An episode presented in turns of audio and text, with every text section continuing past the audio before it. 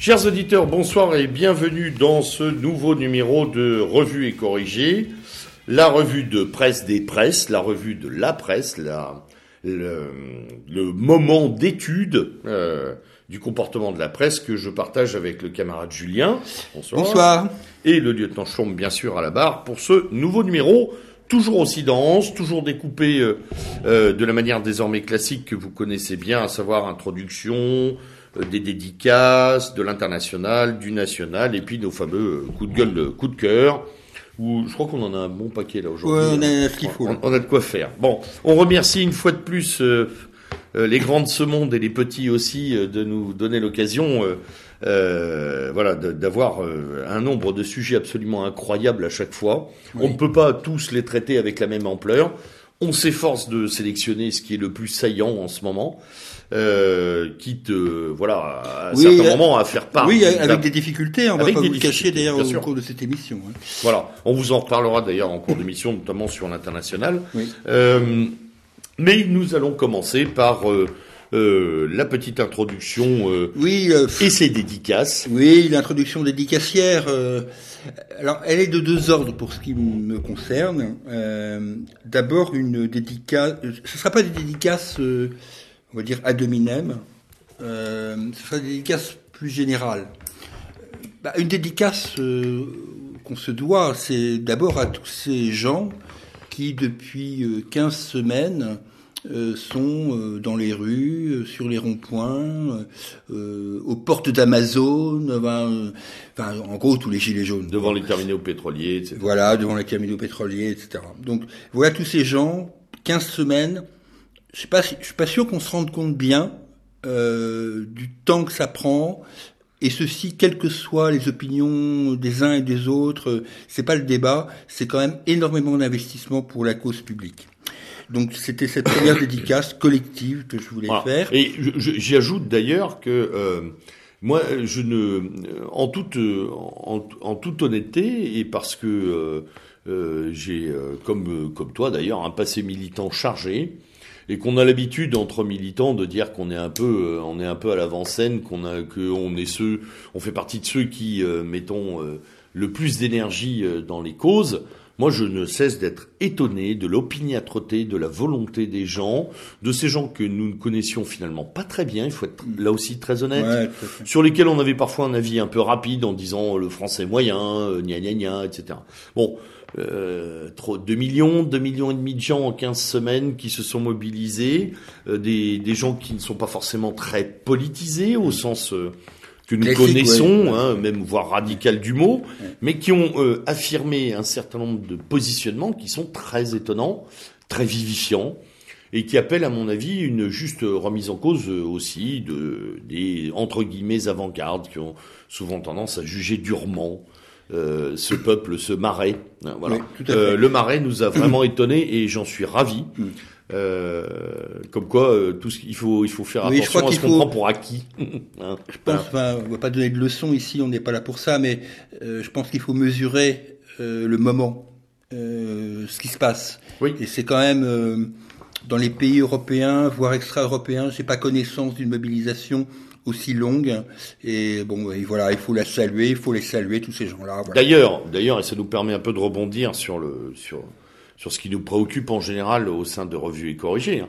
Euh, la presse mondiale euh, ne cesse de s'étonner elle aussi de cette force des gilets jaunes. Il y a des, les gens sont complètement euh, ahuris bah, par le phénomène. Tu fais bien, tu fais bien d'évoquer le sujet parce qu'on. On est un des derniers peuples politiques et on le montre quand même. Hein. Oui, oui. Voilà. Tu fais bien d'évoquer ce sujet parce que on nous dit toujours l'image de la France est oblitérée en gros par par cette affaire. Oui, euh, peut-être euh, d'une certaine façon chez certains décideurs, mais dans les peuples européens et pas qu'européens et extra-européens, euh, je pense que le ressenti est tout à fait différent. Complètement. Euh, une forme d'espérance, de, d'admiration d'ailleurs. Et c'est et c'est la cause que le peuple français, sans prendre des grands mots, mais le peuple français a su défendre au fil de son histoire. Je, je, fais donc une deuxième dédicace. Oui. et là qui ira plus particulièrement euh, à notre mouvance au sens très très large. Euh, je pense à des gens qui sont euh, très différents, mais qui se rassemblent pour euh, ce qu'on appelait, nous, dans notre jeune temps, la cause du peuple et de la nation, c'est-à-dire des gens qui sont au bastion social, à génération identitaire, qui sont AER, qui sont Rassemblement National.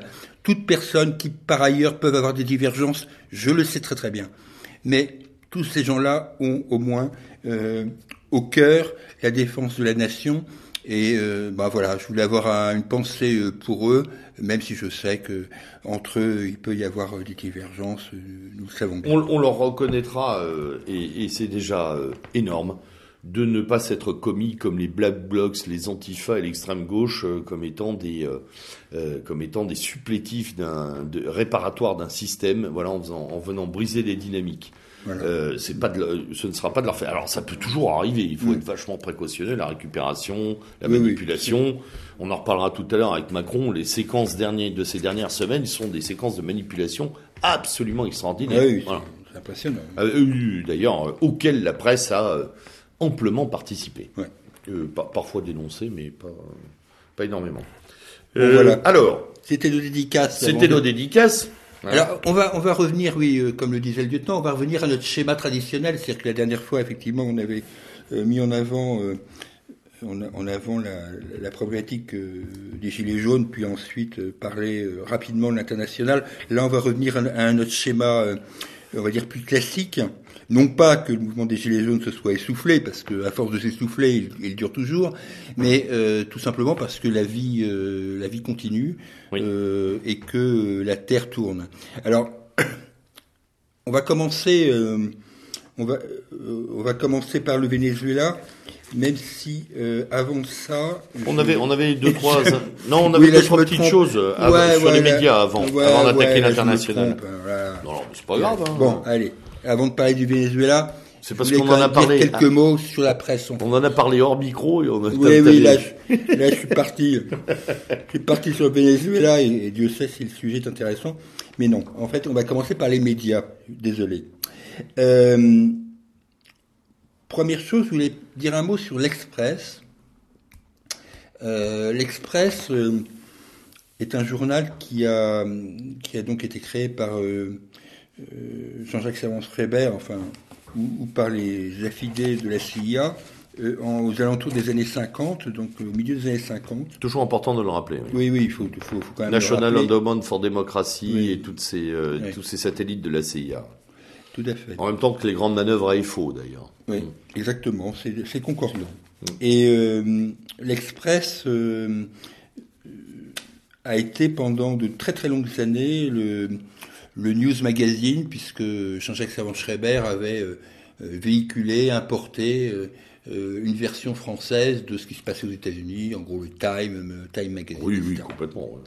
Il avait la grande imitation. Copié, il avait copié avec François Giroud ce, ce, concept qui a fait Flores, qui a bercé la, la jeunesse de beaucoup d'entre nous au travers de, de l'Express, mais aussi plus tard de l'Obs, du Point, etc. Mm.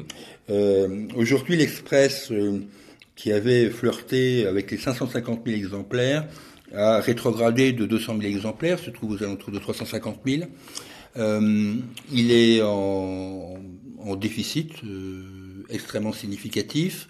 Il appartient à Patrick Drahi, ou, ou, plus exactement, il appartenait à Patrick Drahi, car il vient de, de le vendre euh, à euh, son ami euh, compère, on va dire ça d'Altis, Alain Veil, propriétaire, comme vous le savez sans doute, de la galaxie RMC et compagnie.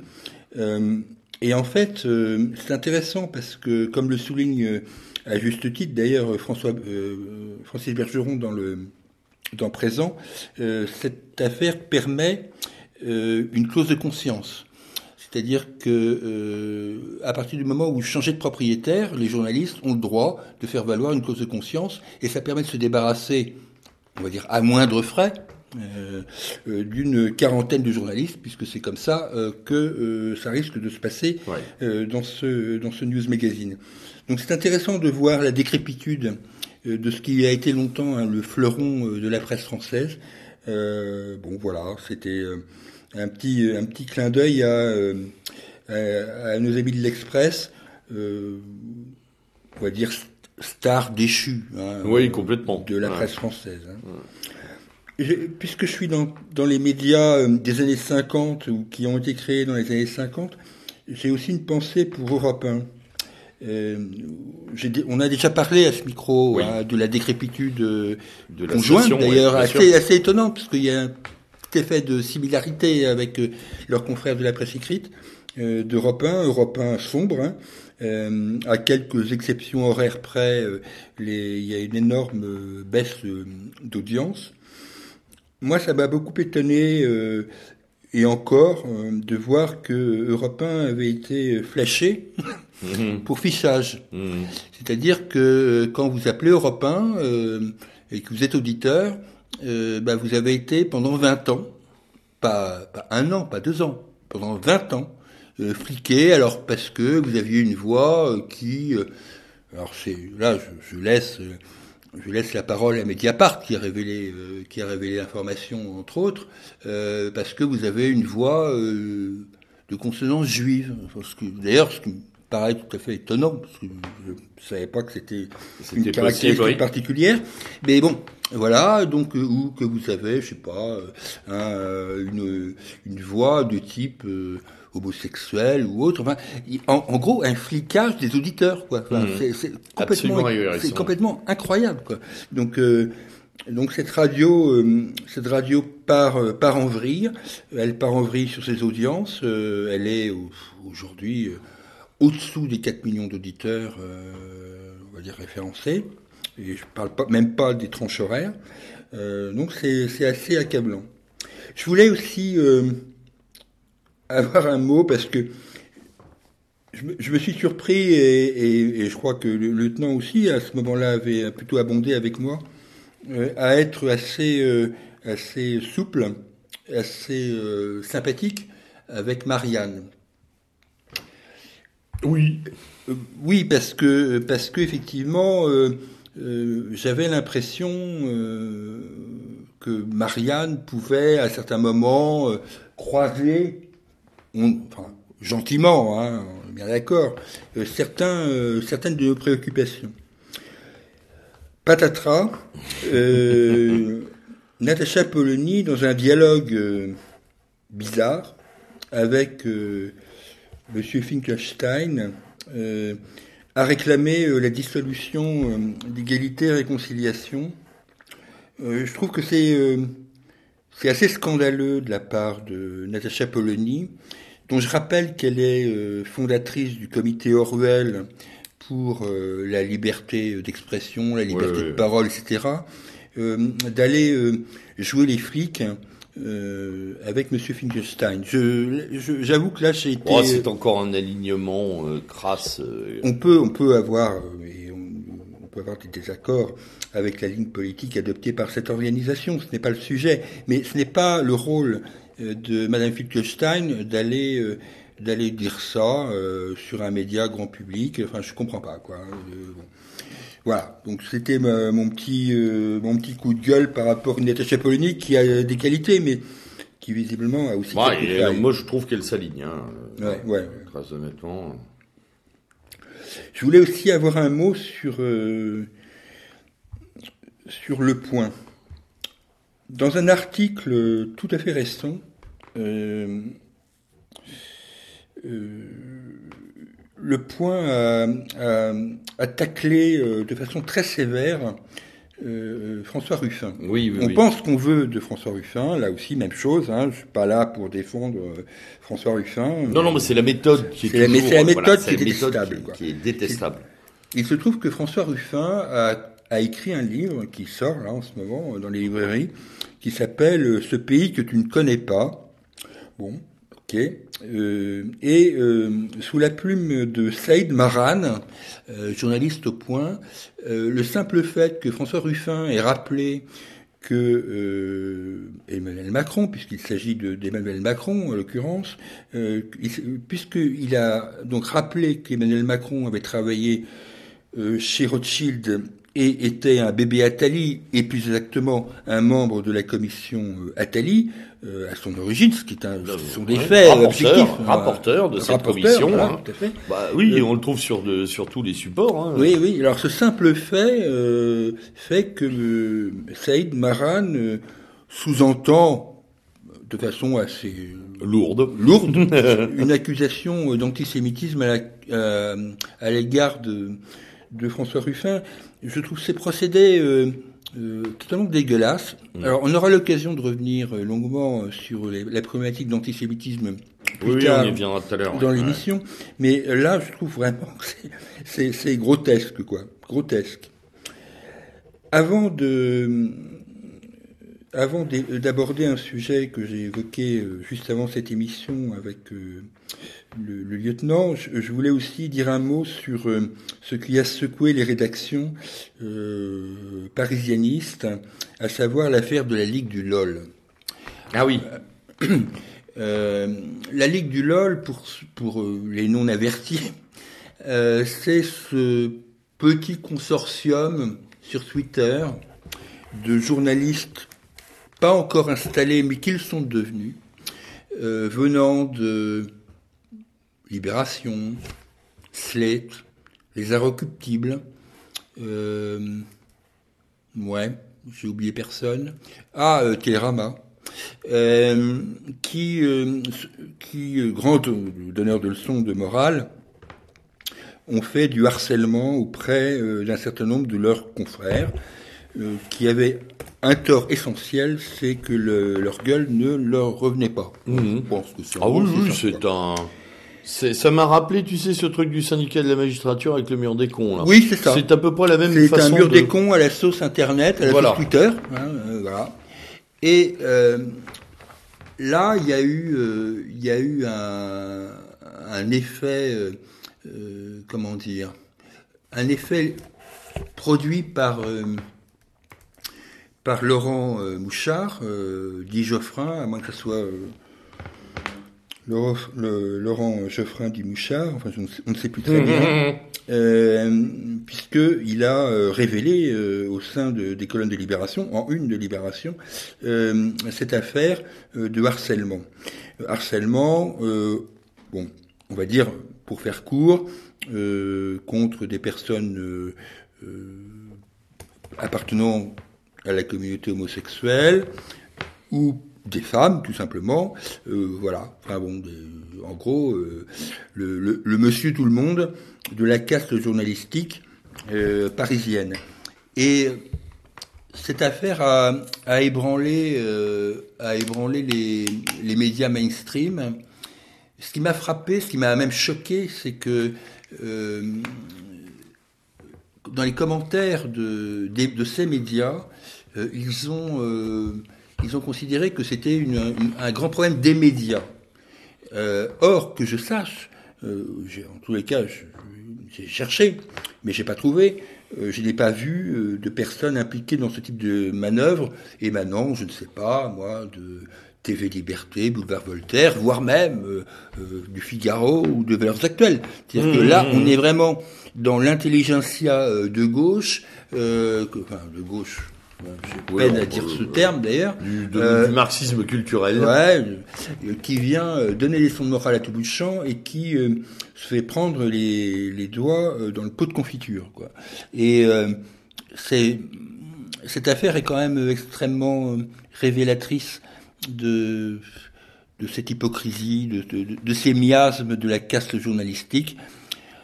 Bien sûr, ces personnes ont été sanctionnées, mais euh, enfin, on, on sent bien que ce milieu-là, euh, globalement, euh, est pourri, quoi.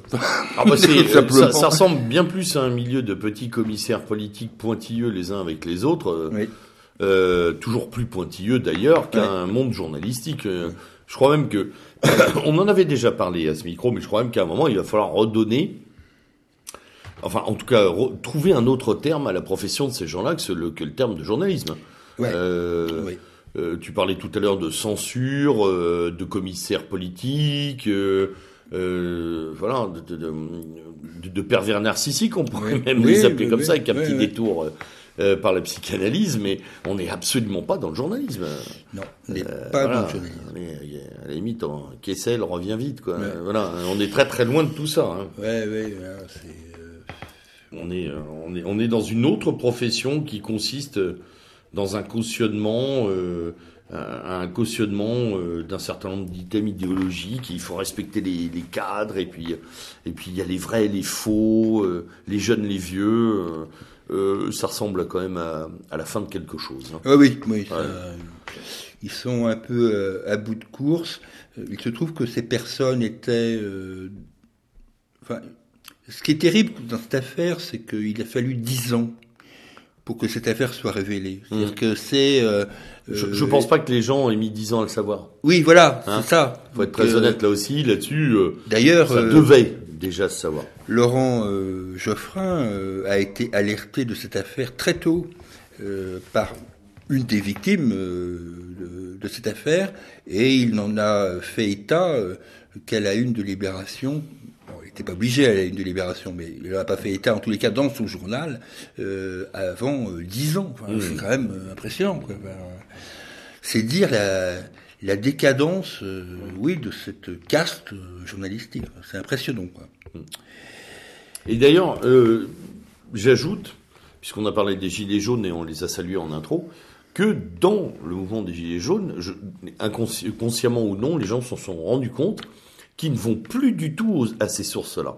Oui, c'est la grande, grande victoire hein, de, de, de, ce mouvement des Gilets jaunes. C'est, enfin pour moi, s'il doit rester quelque chose, parce qu'on ne sait pas comment tout ça va se terminer, on n'en sait rien. Oui, puis il commence à faire beau, alors il peut y avoir d'autres développements. Hein. Oui, donc ça peut encore prendre le joli mois de mai. oui, joli mois de mai, donc euh, on ne sait pas euh, où ça va aller, mais il y aura au moins une chose, c'est que euh, le, le, spectre des, des médias a explosé. Quoi. Mm. Euh, ça paraît euh, évident, quoi.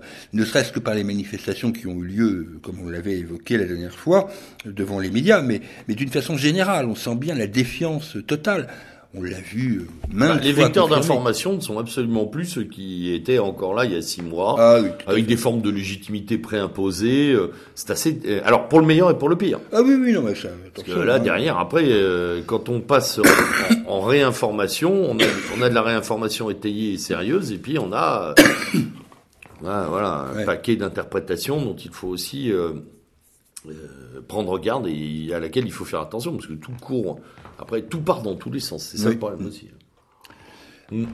Avant d'aller euh, faire un petit tour du côté de Caracas, euh, je voulais euh, qu'on conclue avec le lieutenant sur ah un, un, truc que, sur lequel je vais donner mon opinion, mais que je vais partager avec, avec le lieutenant sur, sur Mediapart.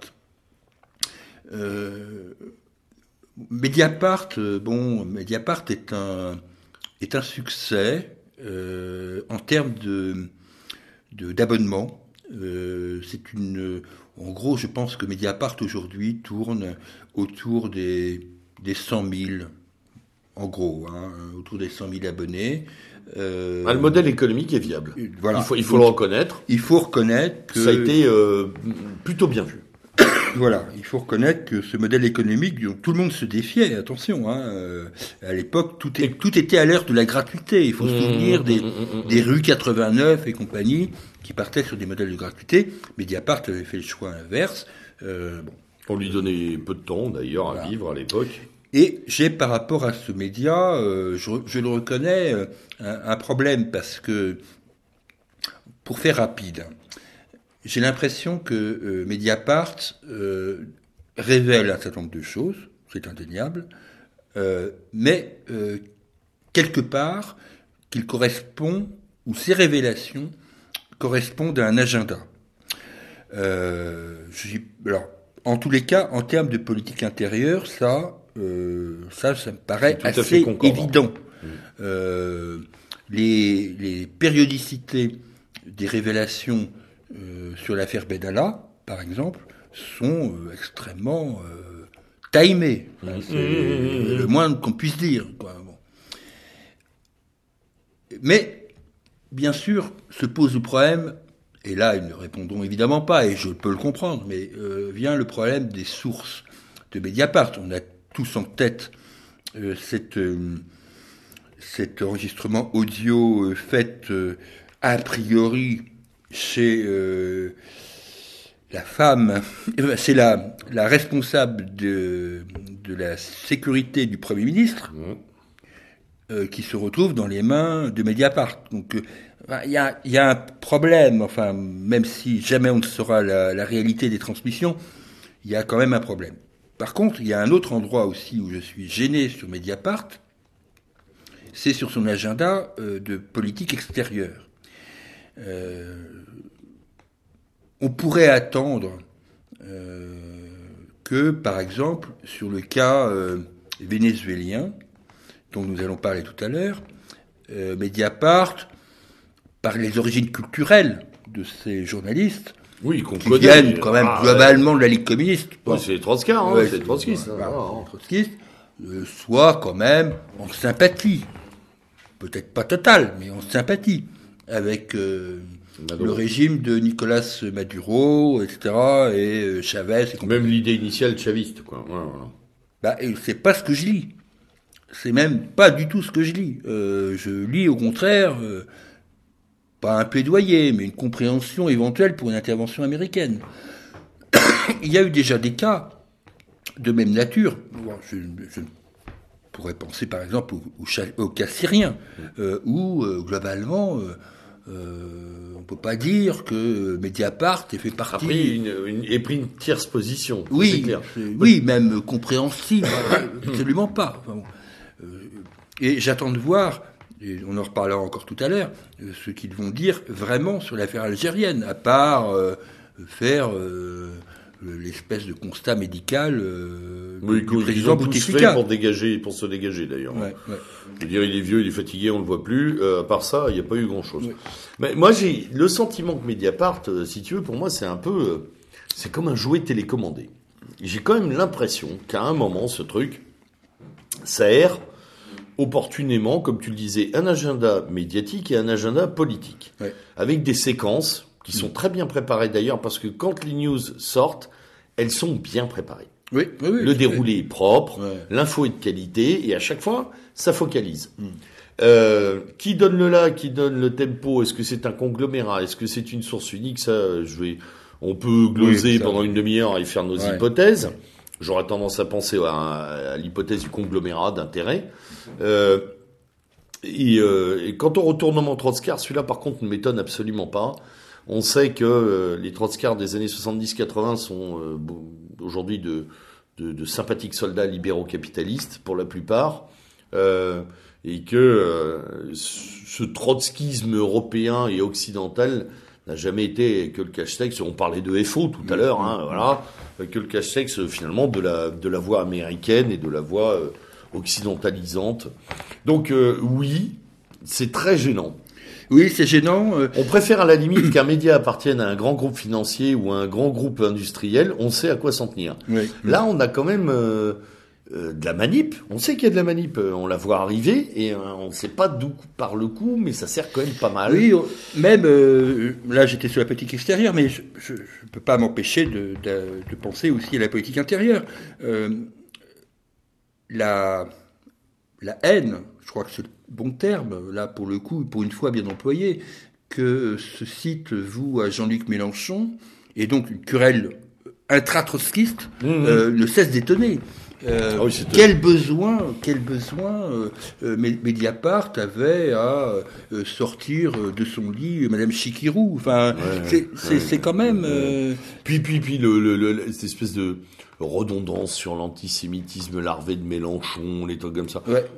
C'est extraordinaire. Il y, a, il y, a, une espèce de tir de basse intensité continue hmm. sur Mélenchon. Alors on n'est pas ici pour le défendre, vous savez ce qu'on en pense. bon, euh, on n'est pas les perdreaux de l'année, on sait très bien que le Mélenchon, lui aussi, il a un parcours... Euh, il pourrait être champion du monde de slalom. Oui, ça c'est clair. Hein, euh, enfin, c'est quand même bizarre, quoi. Mais oui, oui, oui, voilà. Il y a, il y a quand même des cibles, et c'est la récurrence de ces cibles qui fait que il y a, euh, comme tu disais, il y a un plan, il y a une coordination, il y a quelque chose de, il y a un agenda qui est posé.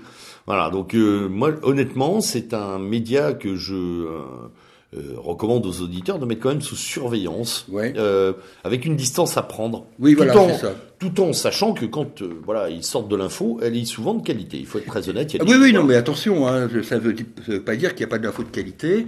Euh, Fabrice Arfi euh, est sans doute un bon récolteur d'informations. Il a certainement les bons réseaux. Ouais, mais il y a des réseaux qui s'offrent aussi là-dedans. oui, il y a de l'info qui tombe un peu comme la Bah, neige elle à tombe un hein. peu. Alors, bah, Et je suis désolé, mais je, vais être obligé de faire un petit retour en arrière. Elle tombe un petit peu comme elle tombait Au dans canard. les colonnes du Monde dans les années 90, quand Plenel était directeur de la rédaction du journal. C'est-à-dire elle tombe, euh, elle tombe à l'époque euh, sur des fax, euh, aujourd'hui euh, sur des emails, quoi.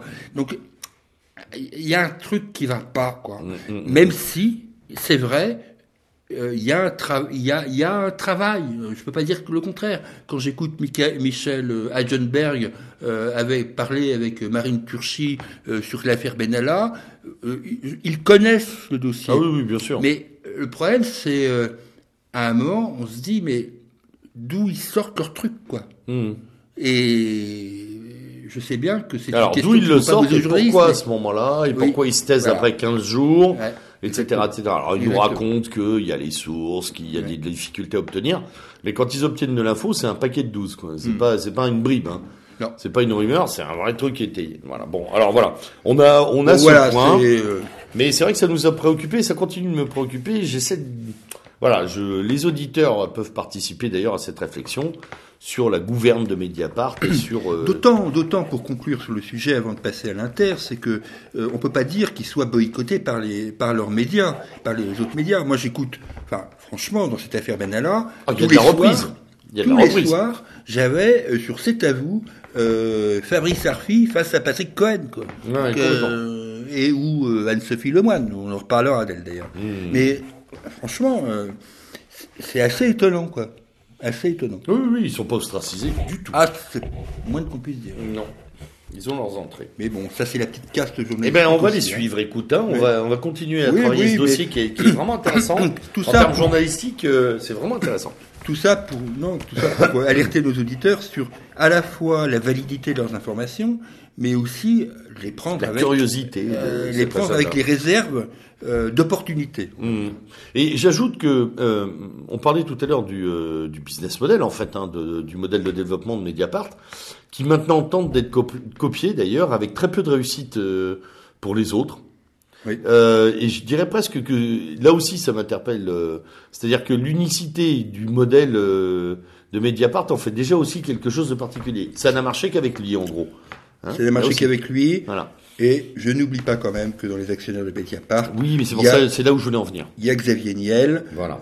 qui par ailleurs est un actionnaire important, on va dire, euh, du monde. Hein. Donc, il faut Mm, pas non plus oublier ça. Voilà, Et que Xavier Niel avait dit, à mon avis, d'une façon assez juste, si j'ai pas envie d'être emmerdé par un journal, je prends de la participation dans ce journal. Bon. Allez, l'international maintenant, avec euh, bah, avec euh, un petit tour du monde assez euh, assez épais hein, quand même. Ouais, Parce qu'on a on a pas mal de choses à voir euh, euh, concernant l'international. On a d'abord effectivement l'affaire vénézuélienne euh, qui euh, de euh, de fil rouge un peu éloigné euh, remonte ces dernières semaines dans la presse internationale et française oui. de manière là aussi particulière Mm. avec un traitement soit hémiplégique assumé, c'est-à-dire pro ou anti-Maduro, Oui, voilà. Oui. soit un traitement mièvre où on parle où, où- où, faute de capacité d'analyse, on se concentre sur le désarroi des populations, Qui est réel, qui oui, est oui, réel. oui, les, les- les forts mouvements de population les- euh, sur les frontières, les réfugiés dans tous les pays, la- les, les problématiques de nourriture, de d'hygiène, de sécurité, de dégradation du paysage, les meurtres, etc. Pour pas faire quoi finalement euh, Pour pas analyser euh, les tenants et les aboutissants de la situation géopolitique vénézuélienne. Bon. C'est vrai que l'affaire est extrêmement compliquée. On la personnalise beaucoup, je trouve. Tu vois Oui. ce que je veux dire Oui, Ouais. on la personnalise beaucoup. Euh, on oublie les conditions générales d'évolution de l'économie vénézuélienne. Bon, pas faire un cours d'économie, mais enfin, on sait bien que le Venezuela est, un des pays les plus riches du continent sud-américain, ne serait-ce que par sa manne pétrolière. c'est une pétroéconomie. Hein. Mm. Ça, c'est évident. mais, et ça, tout le monde nous le répète, en mettant ça, évidemment, en contrepoint de la situation déplorable dans laquelle évolue la population vénézuélienne, ce qui est tout à fait, tout à fait exact. Euh, maintenant, euh, c'est faire un peu fi euh, de des manœuvres du grand frère américain au fil du temps. c'est faire aussi un peu fi de, de toute la complexité des rapports avec les États voisins. Euh, la Colombie, euh, aujourd'hui le Brésil, euh, et c'est faire un peu fi parfois de la nécessaire supériorité de l'indépendance nationale.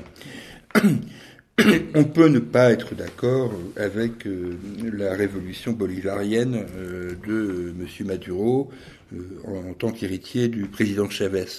Bien sûr. maintenant, que nous soyons comment dire, obligé de nous déterminer dans cette, euh, dans cette opposition-là en faveur d'une intervention extérieure me paraît une chose très très différente. Mmh, mmh. Là, je reconnais que le gouvernement de Matteo Salvini euh, euh, et, et de, du mouvement 5 étoiles hein, a une position tout à fait raisonnable de non-intervention. Euh, ce sont des débats. Euh, je crois que c'est presque la plus courageuse que. Oui, c'est la plus euh, courageuse. Vraiment, hein, parce que on va dire souvent que non-intervention égale un peu la neutralité de dégagement. Hein, oui. oula, manipolité, je m'en lave les mains, etc. Je change pas ça. Non, mais là ils ont bloqué, ils ont bloqué la reconnaissance de Guaido par l'Union européenne. Donc, oui. je pense que c'est quand même. c'est pour ça que je parle de courageux. Oui, voilà, c'est une forme de courage. Je dis quoi qu'on pense. En parlant d'ingérence hein, d'ailleurs, et c'est vachement intéressant. Euh, quoi qu'on pense de, de, de, la doctrine euh, euh chaviste, l'indépendance nationale euh, est quand même un, un élément déterminant. voilà. Ou alors, bon, que, ou alors on fait autre chose. Quoi. Ces 20 dernières années ou 30 dernières années, on sait quand même que c'est quelque chose qui est fichtrement euh, rebattu. Il y a qu'à voir la Syrie, il y a qu'à voir... voilà, on peut donc la liste est extrêmement longue. J'avais un peu peur de la prise de position de, de nos médias amis là sur le sujet. Euh, je reconnais que je les ai trouvés assez tempérés. Euh, je pense à un article de présent qui, bon, dont l'affinité avec le régime vénézuélien est somme toute assez faible, mais euh, qui a été assez mesuré dans son appréciation. Comme j'en ai vu, j'ai vu des articles aussi, euh, par ailleurs, euh, sur euh, Boulevard Voltaire ou même à TV Liberté. Enfin, tout le monde sent bien qu'au-delà de, de, de, la détresse des populations, il se joue autre chose et que sous prétexte d'aide humanitaire, les États-Unis ont peut-être d'autres ambitions dans ce secteur géographique. bon, voilà. Moi, j'irais effectivement sur ce terrain euh, en disant que euh, ce qui nous gêne en fait là dans cette affaire lourdement, ce dont les médias ont, ont, parlé mais sans, sans le traiter, c'est-à-dire que euh, le, mouvement bolivarien, la révolution bolivarienne, le mouvement chaviste, parce qu'on peut même le, le voilà, lui coller une étiquette nationale, le chavisme a ses qualités et ses défauts. Euh, la première de ces qualités était une forme de socialisation de l'économie au sens de redistribution, euh, voilà, d'attention aux plus pauvres, etc. Euh, sous Chavez, euh, première mouture. Bon. Et puis la corruption a fait son œuvre, une corruption absolument éhontée dont Maduro ne peut absolument pas faire le déni. Mm. lui, sa famille, ses copains, les, en général les grands pontes du régime, s'en sont mis des kilomètres dans les poches. On peut quand même pas le nier. Alors ça, c'est une déception terrible pour la population qui a quand même vu que voilà, elle avait encore une fois été spoliée de sa révolution entre guillemets. Est-ce que ça doit effectivement masquer euh, le fait que euh, bah, si le Venezuela bascule euh, avec comment s'appelle-t-il l'opposant à Maduro. Guido. oui, oui c'est ça. Si le Venezuela bascule, il faut quand même constater que géopolitiquement, on a un très joli bipode. Hmm. Brésil, Venezuela, qui verrouille l'Amérique du Sud. Ah voilà. Et là, on a un bipode pro-américain. Je rappelle quand même que les grands élans de sympathie que j'ai pu lire et, que je trouve absolument excessif, voire exécrable sur Bolsonaro. Euh, on l'avait dit à ce micro, mm, hein, mm, tout mm. aussi euh, euh, amusant que la séquence puisse être, Bolsonaro est un petit, un petit Trump, c'est un capitaliste qui veut foutre les Indiens dehors de leur terre, etc. On a des désaccords très profonds. Alors, ça nous a pas empêché de réagir et de se marrer un bon coup sur les vierges effarouchées qui parlaient d'Adolf Hitler au Brésil. Oui. Mais euh, ça ne doit pas nous faire oublier non plus que les Américains ont une stratégie de contingentement euh, de leurs précarés euh, américains. Oui, qu'ils mono. Voilà. ben oui, c'est toujours la même. Mm. Qu'ils se sentent chez eux et qu'ils ont bien l'intention de retrouver leurs deux chaussons. Ils en ont mis un avec le Brésil. Ah, ils ont la plus grande puissance en tout cas numériquement, économiquement, le, poids le plus lourd du continent, ils aimeraient bien voir le robinet. Voilà. Et on peut pas quand même enlever cette idée que les Américains, euh, une main sur le robinet pétrolier, une main sur la puissance dominante en termes de, voilà, en termes de, de même de population, hein, parce que le Brésil c'est quand même un monstre euh, dans le, dans le, dans le dispositif sud-américain. Mm. Avec ça, plus un, un, un, Mexique amadoué euh, par, et embêté par, par ses, ses, sa corruption intestine, bah, on a, on a un sacré truc, hein, mm. un sacré truc de fonctionnement. Donc, à suivre. Euh, j'espère que les analyses vont fleurir un peu plus denses. Au-delà de la mesure, j'espère qu'on va commencer à comprendre que, voilà, enfin bon, j'espère ou je désespère. Puisqu'on est dans les sujets complexes, euh, mmh. bah, on va, on va s'y coller sur un deuxième registre. Oui. Un peu plus loin, euh, plus proche de plus proche de chez nous. Euh, Évidemment, c'est sur l'affaire algérienne. Au moment où on parle, il y a des manifestations, là, des manifestations. Euh, les étudiants ont pris le relais là. Euh, en Algérie. Alors, ce qui est, moi, ce qui m'a impressionné dans le traitement euh, de la presse française, là, j'écoutais euh, sur une radio Mohamed Sifaoui, par exemple, qui sort un livre sur qui s'appelle Où va l'Algérie, si ma mémoire est bonne. Oui. C'est que à tous les, c'est un dossier. À tous les coups, on perd. Quand je dis on, c'est nous. Hein. Hmm. je parle des Français là. Je parle de la France. Hein. Parce que de deux choses l'une soit Bouteflika est réélu, ce qui est quand même une hypothèse, on va dire, assez probable. Ah bah oui, on peut hein la soutenir. Je crois d'ailleurs hein. qu'ils ont à peu près arrêté le, le, bulletin de, le nombre de bulletins de vote. Euh, soit euh, il est réélu et donc c'est le bordel, soit il n'est pas réélu et c'est le bordel, aussi. le bordel aussi. Donc euh, voilà où on en est sur l'affaire algérienne. J'ai du mal à trouver dans, les, dans la presse française on va dire, celle qui historiquement euh, avait plutôt pas mal de contacts, par exemple Le Monde, avait pas mal de contacts euh, en Algérie. Euh, dans les sphères de pouvoir, médiatiques et autres. Voire dans le Figaro, qui a des articles de politique étrangère parfois intéressants, on va le cacher. J'ai du mal à trouver, comment dire, une ligne, une un truc qui me fasse une pensée conceptuelle. Oui, une, hein une pensée quoi. Euh, là, euh, on nous dit en gros, dans les deux cas de figure, il y a une marée humaine euh, qui va euh, déferler sur sur la France, que ce soit dans le cas de de l'élection ou de la non-réélection. et on annonce ça comme une météo quoi. Oui, voilà. C'est à peu près ça avec le. Alors après, là, on, on nous balance le cas de son concurrent, d'un de ses concurrents, parce que j'avoue que je ne connais pas tous les concurrents de M. Bouteflika, euh, mais là c'est euh, Rachid Fekaz, je sais pas quoi là, mmh. euh, qui était par ailleurs candidat à l'élection présidentielle française. Voilà, où on en est, hein, et qui et dont dont on surveille méticuleusement le score potentiel. bon. tout ça, tout ça laisse un peu, laisse un peu méditatif. Euh, on a, dans les deux cas, que ce soit le cas vénézuélien ou le cas euh, algérien, l'impression d'une presse française qui, qui commente les événements. et c'est tout. Oui, un peu comme une rencontre sportive, quoi. Oui, voilà. Euh, résultat, Voilà. score, performance. euh, Oui, euh, ça n'a pas l'air d'embêter beaucoup de monde qu'on n'ait pas vu Bouteflika depuis 2013. Alors, depuis 2013, oui. Hein, quand même, un micro Oui. en direct. Oui, Hein, oui, euh. On rappelle que tout, à mon avis, il doit être dopé à mort pour passer euh, 10 minutes devant un truc, on doit le tenir derrière, etc. Mais donc on est, on a quand même affaire à une momie. On, ça doit, pour les plus anciens, euh, rappeler les images de l'Union soviétique, hein, euh, avec ses dirigeants malades et cadavériques, ou même morts déjà, dont on proposait des images pendant des mois, le temps d'organiser des transitions. C'est quand même absolument incroyable. Alors, on a hurlé il y a 20 ans sur les sosies de Saddam Hussein, sur euh, euh, sur euh, la, la pantomime de Ceausescu, mais là on dit plus rien Oui, sur oui. Bouteflika. Il y a comme une anesthésie là. Alors de quoi on a peur euh, euh, J'en sais rien, mais on a très très peur d'analyser la situation algérienne. Euh, Oui. On parle pas de sa jeunesse. Non. Il y a quand même un facteur déterminant en Algérie, c'est le poids Oui. le poids démographique de la jeunesse algérienne énorme. Hein, voilà.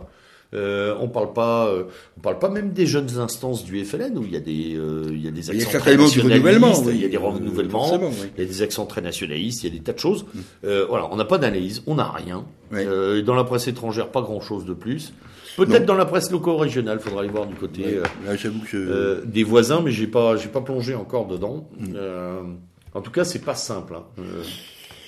Bon, enfin, en tous les cas, tout ça va se passer aux alentours du mois de mai. hein, si oui, on va bien rigoler, je pense. Oui, oui, là, on va bien rigoler. être, euh, Euh, On nous parlait de démocratie euh, avec, avec de la dentelle. Non, et puis euh, d'ici là, on nous fera une tartine sur le frère. euh, parce que Aziz Bouteflika, il a 81 ans et il a un jeune frère. hein, Oui. donc, euh, ne ne l'oubliez pas parce qu'il paraît que ça, ça pourrait être son successeur. Euh, il a ressemble- 61 ans. On est dans la cubanisation de la politique algérienne. Oui, non, c'est- Bon, euh, voilà, voilà où on en est. Bon, enfin, C'est très dynastique tout ça maintenant. tout ça est, oui, tout ça est très dynastique. Alors, euh, on a un autre dossier euh, en ce moment euh, aussi, le dossier syro-irakien qui revient par un certain nombre de, de oui, alors là, moi, je suis. je la suis fin de Daesh, pas la fin de Ouais, Daesh, la Ouais, victoire de sur Daesh. Ouais. Là, je suis quand même assez étonné parce que, euh, en gros, la, la guerre de Syrie euh, a, a donné un vainqueur. Euh, ça fait peut-être pas plaisir à beaucoup, mais enfin, c'est quand même Bachar el-Assad, jusqu'à preuve du contraire. Dont je rappelle encore une fois les unes, Bachar, quand va-t-il tomber, dans l'IB, dans l'Express, etc., le point, etc. Euh, et euh, là, euh, sur cette affaire du réduit euh, de Daesh, qui vient d'être euh, sans doute atomisé, enfin, on va voir, Oui. là, on nous met en avant jamais le régime de Bachar el-Assad, jamais l'intervention russe, mais on nous parle des forces démocratiques syriennes. Bon, donc franchement, la perception euh, que j'ai n'est pas exactement celle des médias, parce que j'ai trouvé qu'elles étaient assez euh, modérées, euh, on va dire ça comme ça, dans leur intervention, ou les Kurdes, Puis alors, euh, ou les ils Kurdes. sont fantomatiques, euh, l'armée démocratique syrienne. oui, oui. Autant euh, la- les, les forces arabo-turques. Ah oui, une- ou les Kurdes, ça je veux bien. Euh, kurdes, Euh, kurdes, pardon, arabo-kurdes. hein, Ah oui, oui, ça- ça, je- ça, l'entends. C'est navré pour les Kurdes. Les forces Mais- démocratiques syriennes, Autant les Kurdes, on peut pas dénier que c'était d'extraordinaires combattants et ce soit Ah probablement les, les, les, les plus grands ouvriers du, des modifications stratégiques du moment. En tous les cas, D'ailleurs, ce sont peut-être euh, les, le gros dindons de la farce, les, les pauvres, Oui, ça je pense. euh, dans, dans la séquence à suivre. Mais euh, alors, Bachar n'existe plus. Non, voilà. Bachar, dans nos médias n'existe plus. Ah Littéralement, il a été. euh, il a je, je, je serais un peu à agiter mon neurone complotiste. Je dirais qu'il y a une omerta volontaire. Ah oui, non, mais ça. On a décidé de de, de cuire la période, enfin tout, tout le régime syrien. Quoi. Ah oui, oui, c'est c'est assez, euh, assez étonnant euh, que dans cette affaire, personne ne parle de Bachar el-Assad. Mm. Euh, vraiment, là, euh, et, et je parle même pas de l'intervention russe, hein, parce que... Alors, tu me diras, on parle pas non plus de Daesh. Et ça, j'ai trouvé ça amusant. Oui. On nous parle de la fin de Daesh, on nous parle des euh, djihadistes dits, dits français qui, oui, oui, nos amis, nos amis vétérans qui vont bientôt rentrer avec des médailles. Euh, on nous parle des réduits. On nous parle de quelques centaines de combattants dans des villages ou qui partent à droite et à gauche. Et rien. Mhm.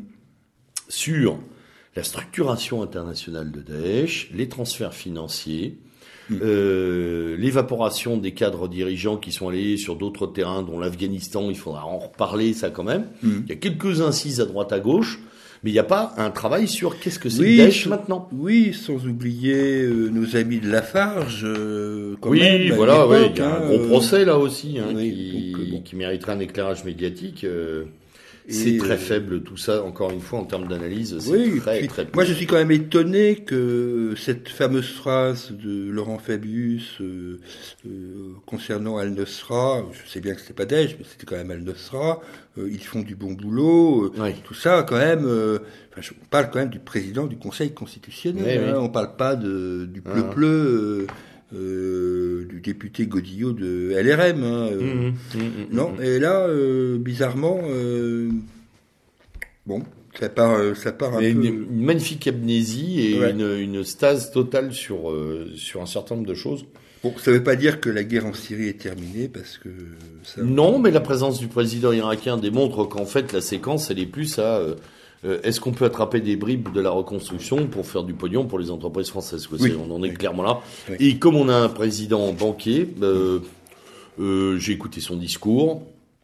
On est sur un discours économique, quoi. on est sur un discours partenariat, investissement, un milliard débloqué pour la santé, machin. On est très clairement dans il faut manger des parts du gâteau. Quoi. On se fiche complètement du reste. voilà. Et, euh, et d'ailleurs, on a un flou absolument incroyable sur le sort, le destin des, euh, des combattants euh, dits français. Oui, Voilà. oui, ça, on ne sait pas s'il y en a qui sont déjà arrivés, on sait qu'il y en a qui sont déjà rentrés, on, on nous dit pas la moitié de ce qu'il faudrait Mm. sur ce plan-là.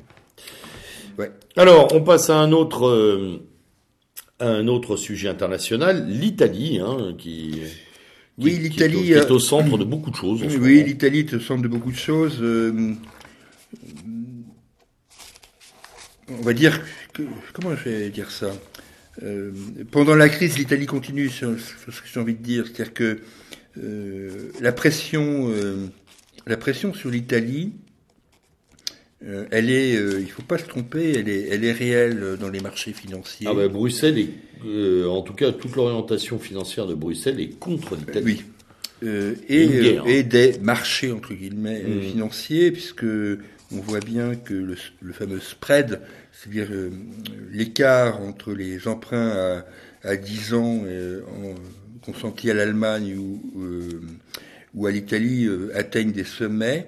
Je dis ça parce que quand la Grèce a été amenée à, sub- à subir les fourches codines de la Troïka, euh, c'était exactement le même processus. Oui, oui.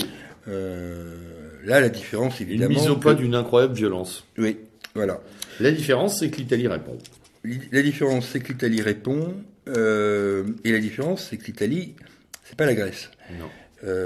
On l'a déjà, déjà dit maintes fois, l'économie italienne, c'est la troisième économie européenne. Euh, je pense que là aussi, il y a des vagues euh, d'informations euh, sur l'Italie. Euh, il y a des vagues d'informations qui sont, à mon avis, un petit peu caricaturales, c'est-à-dire que on va on va se braquer sur la visite de Matteo, de Luigi Di Maio à quelques gilets jaunes euh, Mm. à Montargis. Euh, bon, euh, sur, le registre du de l'ingérence, Mm. dire ça comme ça. Ah là, oui, là, c'est extraordinaire. Oui, c'est quand même. On en, a, Euh, on en a un à la tête de l'État français qui distribue les bons points à la planète entière, mais, Oui, mais oui, voilà, euh, qui vient faire la police au Venezuela. On, on aimerait, si, tu vois, euh, j'ai- pensé à ce, à ce moment-là, quand c'est arrivé, là, il y a quelques semaines, j'ai pensé, qu'est-ce que j'aimerais la même, euh, le même braquage hein, vis-à-vis des Turcs, par exemple. Oui, Et oui, l'ingérence permanente Oui. de la politique turque en Europe. Oui, quand il y a des meetings, Voilà, euh, quand de il y a des meetings. à l'AKP. Euh, Voilà, ouais, ou même euh, le passage de Erdogan à Strasbourg. Oui, Voilà, voilà. devant des, Là, des non, là, de là, il partisans. se passe rien. Donc, euh, Là, on entend moins. bon, l'Italie, il faut pas se tromper, c'est quand même le, le, le point d'angle de cette fameuse union, entre guillemets, parce que je pense que l'union, le mot euh, n'a plus beaucoup de sens aujourd'hui, euh, cette fameuse Union européenne. il va falloir surveiller ça au, fil des, au fil ah, des mois. pourrait jouer un rôle déterminant quand même. Hein. On sent qu'elle est. il y a un truc à faire. S'ils voulaient bien l'incarner, il y a quelque chose à faire de leur part qui est assez. Euh, je pense à Visegrad, je pense euh, au remplacement de l'Angleterre, enfin du Royaume-Uni, par exemple, en tant qu'empêcheur de tourner en rond. Alors pas pas la même sauce évidemment. Je portais pas non plus euh, totalement la politique anglaise dans mes dans mon cœur, loin de là. Mais est-ce est-ce qu'ils en sont capables? J'en sais rien. Il y a peut-être aussi un principe de Peter là-dedans. Hein. Oui, oui, arrive à un seuil d'incompétence sur ce plan-là, mais mais il y aurait quelque chose à jouer, effectivement. Oui, alors après, beaucoup de gens pensent que pendant que Matteo Salvini euh, agite les problématiques migratoires, euh, pendant ce temps-là, d'autres travaillent sur d'autres sujets et des sujets économiques liés à l'euro. c'est pas impossible. j'ai pas de religion, je suis pas devin. c'est pas invraisemblable. Pas invraisemblable. Hmm. L'Espagne maintenant? Bon, l'Espagne, oui obligé d'en parler parce que. Il y a des bah, choses drôles. Oui, parce que. Quand même. Parce que euh, c'est quand même assez marrant ce qui se passe en Catalogne avec euh, euh, Manuel Valls, évidemment, à la tête d'une coalition allant visiblement, quoi qu'il en veuille, quoi qu'il en dise, jusqu'à Vox, donc ouais. le parti, on va dire, national conservateur. Mmh. Hein, oui, oui, oui, en, hein, partie héritier du franquisme, hein. en partie héritier d'une forme de franquisme. Oui, voilà. Simili, simili franquiste, en tous les cas de droite, on va dire c'est comme ça, euh, classiquement à la sauce espagnole. Euh, donc on va regarder ça tranquillement. C'est vrai que pour que, bon, comme beaucoup de Français, euh, je souhaite bien sûr que Manuel Valls se prenne une claque monstrueuse à Barcelone. Oui, quoi, quoi que je force dire, il faut dire. catalan. Hein, voilà. Donc bon voilà, on regarde ça on regarde ça avec, euh, avec un peu d'étonnement. Euh, le voir euh, réapparaître sur les médias, à le, en fait, il avait fait un, il avait fait un petit tour à Paris parce que il était invité, on en parlera tout à l'heure, au dîner du CRIF. Ah, comme d'hab, hein. Et, quand même. oui, quand même, hein, quand même. Excuse-moi, quand même. Hein, quand même. Et donc il est venu, il est venu s'épancher sur quelques radios françaises. Et bon, franchement, c'est c'est assez euh, assez pitoyable. Vraiment, enfin, je peux pas dire donner Quand on pense qu'il a préfiguré euh, le régime actuel, quoi, mm, parce qu'il il en a installé euh, pratiquement tous les ingrédients qui ont composé la sauce macronienne, ils viennent de lui. Hein. Mm. C'est vraiment, il est vraiment le cocu de l'histoire. Ah oui, oui, lui. Ça se voit sur sa tête d'ailleurs. Oui, quelque part. Il, il, le sait quelque part. Et à chaque fois que je le vois, j'ai ce petit sourire, moi, de me dire, tiens, toi, t'as pris un. Bon, enfin, il va être éternellement euh, lié à la Catalogne. L'Espagne nous a surpris aussi parce que euh, ils ont provoqué une nouvelle élection. Oui. Euh, de manière assez brutale, d'ailleurs. L'annonce a été faite. on est à quoi? On n'est même pas six mois ou sept mois après l'éviction de, comment ils appelaient, de Rajoy. qui est parti, qui est parti con. Fin d'année, l'année dernière oui. c'est ça. Oui, oui. En fait, là, on a de nouvelles élections provoquées, euh, dont le résultat est plutôt. Euh, enfin, les, sondages montrent qu'il y a des, euh, des flottements partout hmm. et que des alliances sont possibles. Oui. ce qui entraîne une grande incertitude là aussi. Bon, la, très bonne nouvelle, c'est la réapparition, évidemment, d'un courant politique qu'on on avait désespéré de revoir, même s'il ne correspond pas exactement à ma sensibilité. Mais non plus. Moi non plus, mais. Mais bon, euh, je suis quand même content de voir. émerger un certain nombre de dossiers qui sont pas inintéressants. Oui, voilà. Donc, euh, ça, change aussi un peu le paysage politique espagnol. Oui, pas de mal, c'était fatigant. C'est pas plus mal. Hmm. Un petit mot sur le Brexit parce que c'est. Ah, le, dur, le souple. Alors, le Brexit, euh, là, au moment où on parle il y a évidemment des... Euh, et ça a été euh, retranscrit dans, le Figaro ce matin, euh, une, tentative de nouvelle poussée de, pour un deuxième référendum, puisque Jérémy Corbyn, si d'aventure l'union douanière n'était plus possible, demanderait un deuxième référendum. Euh, pour empêcher un Brexit de droite, pour Mhm. reprendre son terme. Euh, On rappelle que c'est le leader du Parti oui, travailliste. c'est hein. oui, Voilà. c'est effectivement le leader euh, du Parti du- travailliste. Des sociaux-démocrates. Donc, euh, je rappelle, enfin, nous- au moment où nous enregistrons, nous sommes à un mois à peu près de la sortie. Ouais, de la date que de fin. au ouais. moment où on parle, la seule possibilité objective, c'est euh, un Brexit dur, mais que on peut penser que d'ici aux semaines à venir, euh, une autre éventualité se mette en place. C'est loin d'être impossible. Euh, dans un autre registre, je, je voulais euh, conseiller à nos auditeurs de, de lire un, un bref interview réalisé sur Braise Info euh, par Yann Valéry d'un bon connaisseur de la de la problématique irlandaise Mmh. euh, qui parce que l'un des points euh, Bah, le- un, Ah, un gros problématique. point d'achoppement, hein, c'est la frontière avec l'Irlande du Nord. Voilà. C'est effectivement l'Irlande du Nord. Et, euh, et effectivement, euh, le, on peut penser que le, le Brexit pose un, un problème de remise en cause s'il est appliqué strictement, c'est-à-dire une frontière entre l'Irlande du Nord et enfin, l'Ulster et l'Irlande. S'il est appliqué, ça peut remettre en cause les accords dits du Vendredi Saint. Oui. Euh, ce qui pourrait éventuellement euh, entraîner une, euh, Une un redémarrage Bah oui, des- de la des- fameuse du fameux conflit qui a quand même ensanglanté une- la terre d'Irlande pendant de nombreuses années. Je conseille vraiment à nos auditeurs d'aller voir cette, cet article qui est, qui est très intéressant et en particulier, euh, là je sors un peu du cadre du Brexit, mais sur euh, les problématiques de, à la fois euh, actuelles de l'IRA euh, et, et de l'UVF, donc les, les, Ouais, les les anciens, ennemis, ouais, les les ennemis déclarés oui. euh, unioniste de, de l'Ulster, où en gros le- le- l'interlocuteur de Yann Valéry dit que euh, le- il ne croit pas lui personnellement à même s'il y a eu un attentat récent hein, à Derry euh, euh, créé, Oui. enfin, revendiqué par la nouvelle IRA, la nouvelle IRA Mm. euh, c'est le nom du groupe qui s'est baptisé ainsi.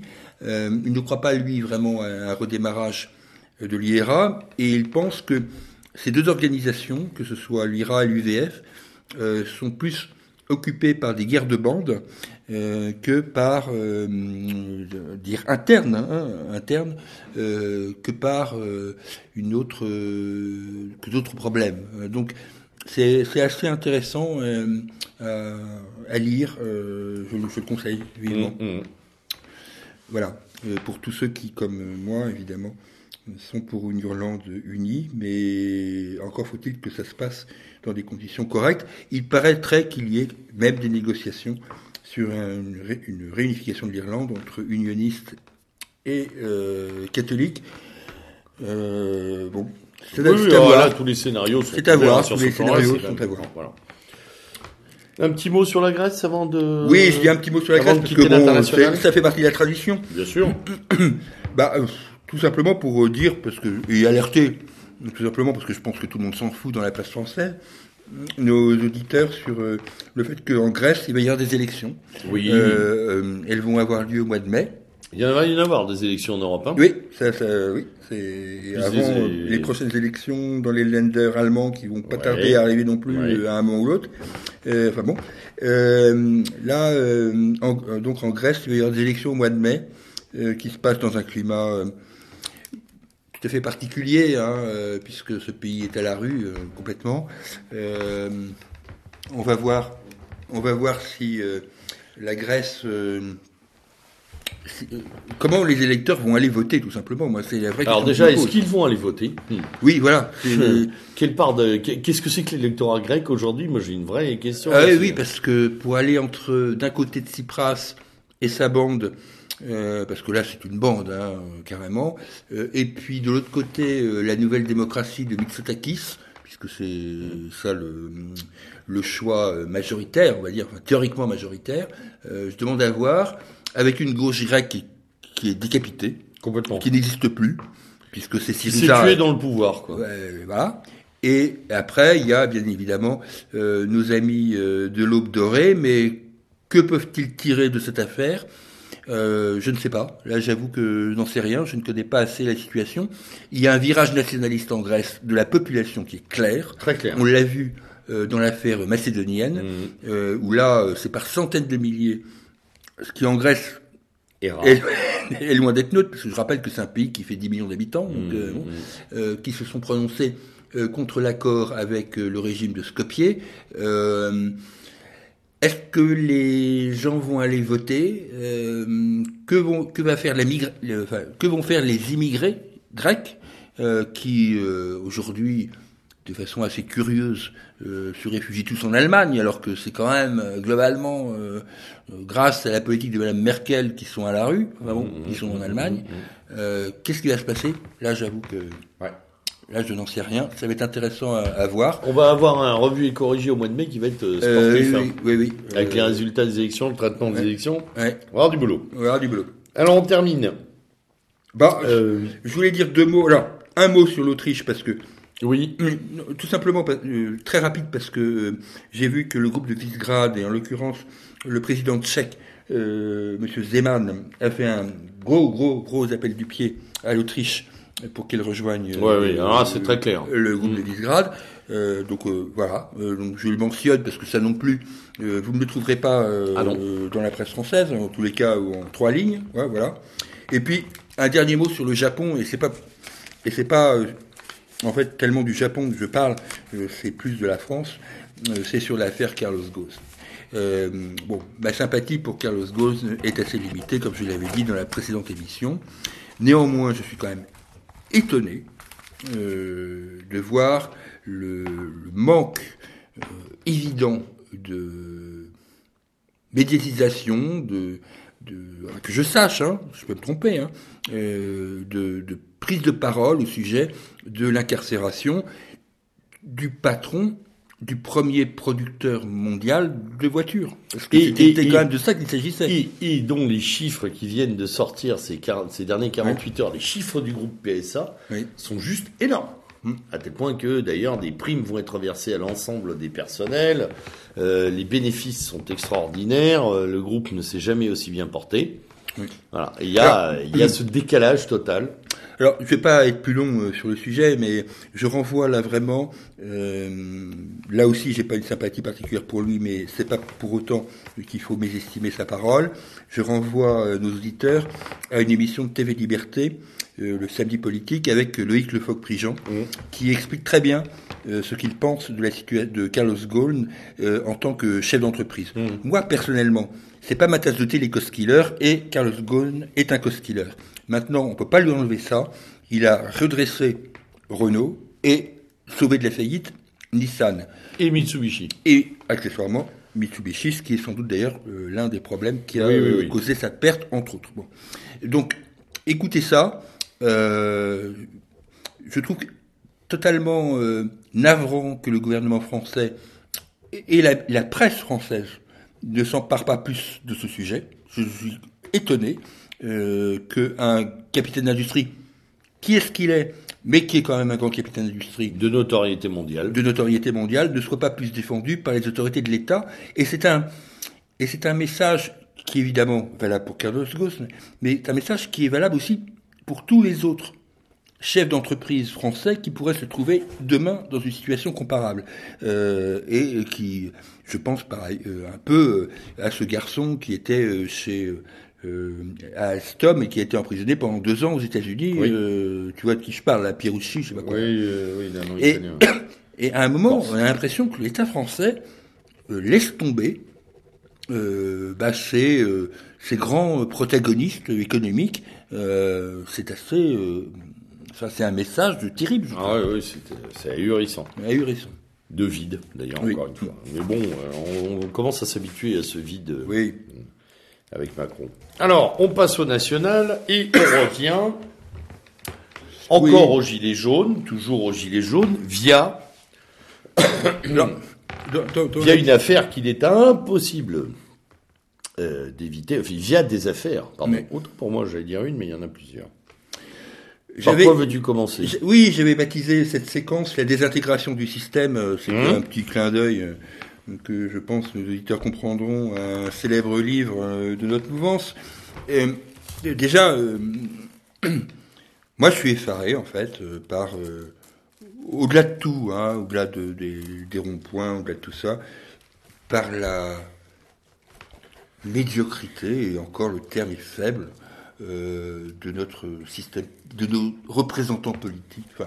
On a l'impression de se répéter, c'est vrai, mais il faut avoir conscience quand même que d'être représenté par euh, des euh, Jacqueline Gouraud, des Alors c'est marrant parce que tu sais, je voulais le mettre dans mon coup, dans un de mes coups de gueule.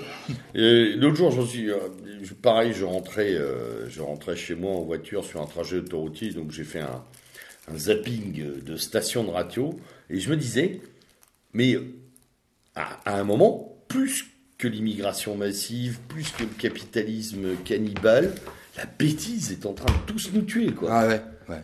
Bon, Ah, alors fait. évidemment, je Si, grossis si, non, hein. mais c'est pas faux. Mais euh, plus que le métissage euh, intellectuel, culturel, tout ce qu'on veut, physique, génétique, plus que la violence des systèmes d'argent, il y a une bêtise qui est mise en place, mais qui, est, mais qui parfois, Ouais, ouais. et tu- c'est une- ça- mais moi je me sens ankylosé, quoi. Ouais. Et c'est pas, euh, ne, ne vous prenez pas, chers auditeurs, on se met pas au-dessus, on joue pas les intellos, on n'est pas en train de dire. Non, pas du tout, parce que, parce que même si on a contesté ce système en d'autres époques, euh, on pouvait penser quand même qu'il y avait des gens d'une certaine envergure. Euh, mais alors là, euh, Alors, je crois que c'est très lié au fait que la génération qui est au pouvoir est une génération qui ne sait pas, et je reprends là des propos, notamment ceux de Drac, mais d'autres gens, ne sait pas que la France existe en fait. Euh, ce sont des gens qui n'ont jamais vécu, qui ne savent pas qu'il y a autre chose. Ils n'ont pas fait leur service militaire, ils ont vu personne. Qui ne sait pas, qui ne sait pas en gros qu'il y a autre chose que son école de commerce, son lycée privé en Suisse. Euh, euh, son club de tennis euh, ou de golf de machin. Et donc c'est une espèce de, de truc hors sol. Et, euh, et ces gens-là ont une ont une, une, une candeur oligarchique qui est absolument incroyable. Mm. Voilà. En fait, ils sont pas intelligents non plus, ils sont là pour servir. ouais. Et on est sur des débats parfois, mais c'est effrayant. Oui, oui, c'est effrayant. Mais, mais euh, enfin, je- moi, je- nos auditeurs le savent, sinon ils ne nous écouteraient pas. Mais enfin, quand même, euh, quand on pense qu'on peut être représenté par une Marlène Schiappa, enfin, euh, je sais pas, enfin, il y a un moment, euh, faut être sérieux, quoi. Enfin, Ouais, il y a 20 ans, elle aurait été. voilà, enfin, on, on l'aurait même pas vu d'ailleurs. Bon, Mais, euh, mais aujourd'hui, effectivement, il y a des crétins qui ont pignon sur rue. Ah oui. Voilà. Enfin, Ah oui, pas oui. pignon sur rue, qui ont, euh, qui ont malheureusement euh, beaucoup plus que ça en termes de pouvoir politique, de pouvoir financier. Et ça, c'est tragique pour notre pays. On peut quand même le reconnaître. oui, oui, au-delà, au-delà effectivement de toutes les dérives que l'on connaît et qu'on dénonce hein, depuis longtemps, là c'est effrayant. Puisqu'on est dans la dérive, parlons donc du dîner du CRIF. Ah Difficile de ne pas en parler, puisque visiblement c'est là que se décident désormais beaucoup de choses. Ce qui est impressionnant, évidemment, c'est que je, relisais un article, euh, plusieurs articles euh, sur euh, les crises d'ailleurs. Euh, un article en particulier qui disait, euh, euh, qui expliquait pourquoi, euh, c'était sur France Culture d'ailleurs, je crois que c'est extrait de France Culture, pourquoi euh, François Mitterrand euh, avait toujours refusé d'être présent au, au dîner du CRIF en disant qu'il n'y avait pas sa place. Sous-entendu, euh, je ne reconnais pas de communauté, enfin je suis dans la tradition Oui, républicaine de ne pas reconnaître de communauté. Et euh, je lisais aussi par ailleurs un article d'un journaliste qui a un blog associé à Mediapart, donc qui le rend peu suspect de, de complaisance avec, euh, avec l'antisémitisme et euh, qui, euh, qui s'étonnait en fait de, de ce fameux pourcentage de 74%, euh, 74% par rapport à quoi, etc. Donc je pense là à Jérôme Latta. Euh.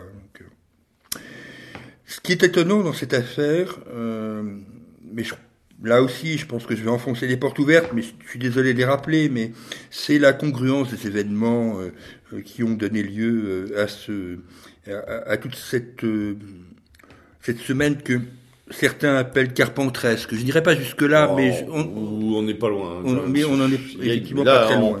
je- je- en, en intro, je parlais de manipulation. C'est un très haut degré, là, quand même. hein. En fait, euh, Instrumentalisation. euh, tout le monde l'a peut-être oublié, mais tout ça, euh, tout ça est, est, a, une chronologie. La première, euh, la première étape, c'est, et personne n'en parle, mais je suis un peu surpris, mais c'est la publication de, par euh, la Fondation Jean Jaurès et, et euh, la Conspiracy Watch là, de Rudy Reichstadt euh, d'un, euh, d'une étude sur le complotisme. En gros, le français, vous êtes tous des complotistes, euh, donc voilà. Donc c'est premier Encore plus épisode. les gilets jaunes, d'ailleurs. hein. Ouais. Premier épisode. Deuxième épisode, euh, bah, il y a eu le, le, le fameux, euh, la fameuse hausse des actes antisémites, donc passé de l'année euh, 2016, euh, 2017 à 2018, de 350 à, deux- à 550, donc euh, ce qui a donné lieu à cette augmentation de 74%, qui a été repris en titre euh, à la une d'un journal comme Le Monde. euh. Et puis ensuite, on a vu arriver, mais toujours dans la foulée, dans, dans les jours suivants, hein, on a vu arriver. euh, euh, et là, j'ai découvert, honnêtement, je ne savais pas du tout que Madame Veil était sur les boîtes aux lettres, ce que je trouve personnellement assez euh, pas terrible. Enfin, je ne sais pas. Je, je Ouais. vois pas. Enfin, c'est comme si on mettait Jean Moulin sur les boîtes aux lettres ou euh, Victor Schulzer, je sais pas. Oui, voilà. Donc, elle était donc sur les boîtes aux lettres et elle se retrouve avec une croix gammée. Euh, on me parle d'un tag sur le, sur le au journal Le Monde dans la foulée, évidemment. Euh, euh, un tag, je suis désolé, c'est un machin en marqueur qui d'habitude se trouve dans une pissotière et là, euh, se trouve sur le. Sur... Et puis, On a déjà eu, on a d'ailleurs eu droit à nos photos de pissotières. Ah oui, avec oui, les oui. croix gammées dans les Ah oui, pissotières. oui, Alors oui, ça, bien sûr. Oui, important. oui, oui. Bon, J'ai même pire que ça, je vais te dire après. Ouais. Et, euh, et puis, de fil en aiguille, on arrive à ce fameux Youden, à côté de la préfecture de police de Paris, hein, île Saint-Louis quand même. euh, Ouais, bon. voilà, Euh, très, en jaune, en jaune, histoire que tout le monde comprenne bien, Mm. dont d'ailleurs le gérant, le gérant de la, du fournisseur de bagel dit que ça a- il y a 3-4 jours que ça avait été euh, mis sur sa vitrine, etc. Bon, tout ça, bien évidemment, n'est pas excusable, hein, on est tous euh, d'accord. Euh, ceci dit, il y a une concordance des faits, et euh, bien sûr avec le, le summum qui est la vandalisation, à coup de croix gammée toute bleue jolie, euh, on va dire ça comme ça, dans le cimetière de Quatzenheim euh, en Alsace.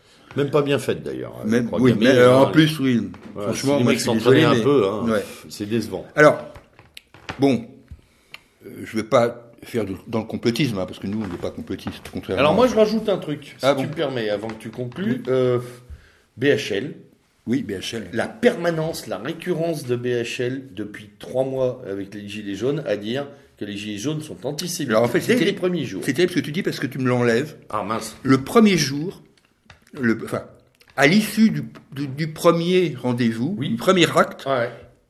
euh, Bernard-Henri Lévy, sans l'ombre d'un début de commencement de je ne sais quelle preuve, avait décrété que le mouvement était antisémite. ouais. Et ça, c'est impressionnant quand même. Il, il a, il a après tous les jours Ah en tweet, tous Ouais. les jours il a alimenté Ouais, cette thèse-là. Ah. Euh, je me suis amusé à parler de l'étoile jaune contre le gilet jaune, mais lui, il en a été un artisan. euh, voilà, euh, Ah oui, oui, c'est... c'est de la grosse artillerie lui, hein, sur Alors, ce plan. Sur cette congruence de faits, euh, je suis quand même assez étonné que la presse... Enfin, étonné, c'est une Non, façon de parler, oui, bien oui, sûr. hein. Mais c'est quand même assez surprenant que personne ne s'interroge quand même, parce que euh, là, il y a eu en 15 jours euh, un, un- un amas de, de circonstances antisémites qui sont bon, totalement sidérantes. Quoi. Enfin, Et bienvenue. toute personne normalement constituée euh, doit au moins s'interroger. Enfin, je sais pas, c'est le minimum. Alors il y en a qui s'interrogent, et évidemment, qu'est-ce qui tombe? Le complotisme. Et voilà, complotisme, bien sûr. Alors dans, dans ce cadre-là, c'est du complotisme. Ah oui, évidemment, du le- le- se Ouais. poser la question, c'est du complotisme. Ouais, ouais. Voilà.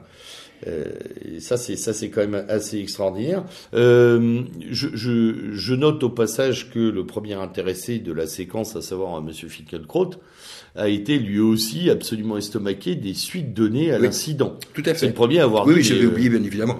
Euh, L'agression l'agression, monstrueuse. l'acte antisémite. Mais il faut reconnaître qu'Alain Finkielkraut, dans cette affaire, Avant, c'était les pogroms. Maintenant, c'est une insulte. Oui, c'est- enfin, bref, il c'est faut reconnaître qu'Alain Finkielkraut, dans cette affaire, a plutôt euh, pris de la distance Ah, complètement. Mais euh, je, par rapport. euh, je suis pas un fan, mais je pense non que plus, euh, le, fan, le mais- voyant un peu évoluer, ça doit le gêner plus qu'autre chose. ça. Ouais.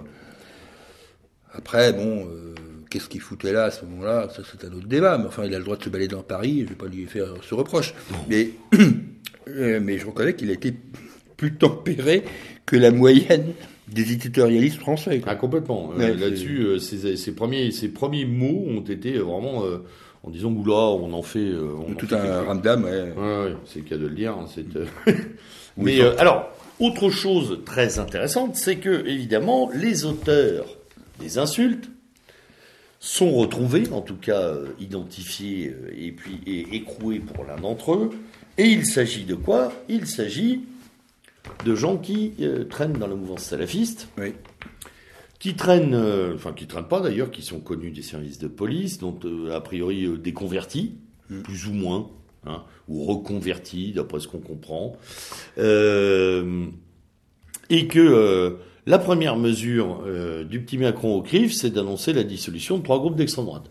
Ça aussi, là où dans la presse française, euh, point d'interrogation. Oui. On peine à euh, comprendre en quoi le bastion social peut être concerné. D'ailleurs, nous profitons de ce micro pour leur apporter tout notre soutien. Évidemment. Dans cette séquence. peu importe ce qu'on pense d'ailleurs des trois organisations et les acquaintances qu'on peut avoir avec eux, c'est absolument ahurissant, inique euh, et incroyable qu'on euh, en vienne à cette décision. Alors, qui n'est pas encore euh, matérialisée, elle n'est pas réelle. Ouais, voilà, elle est annoncée. Une annonce, une annonce de décision. Euh, c'est un peu comme si, euh, c'est un peu comme si après un incendie.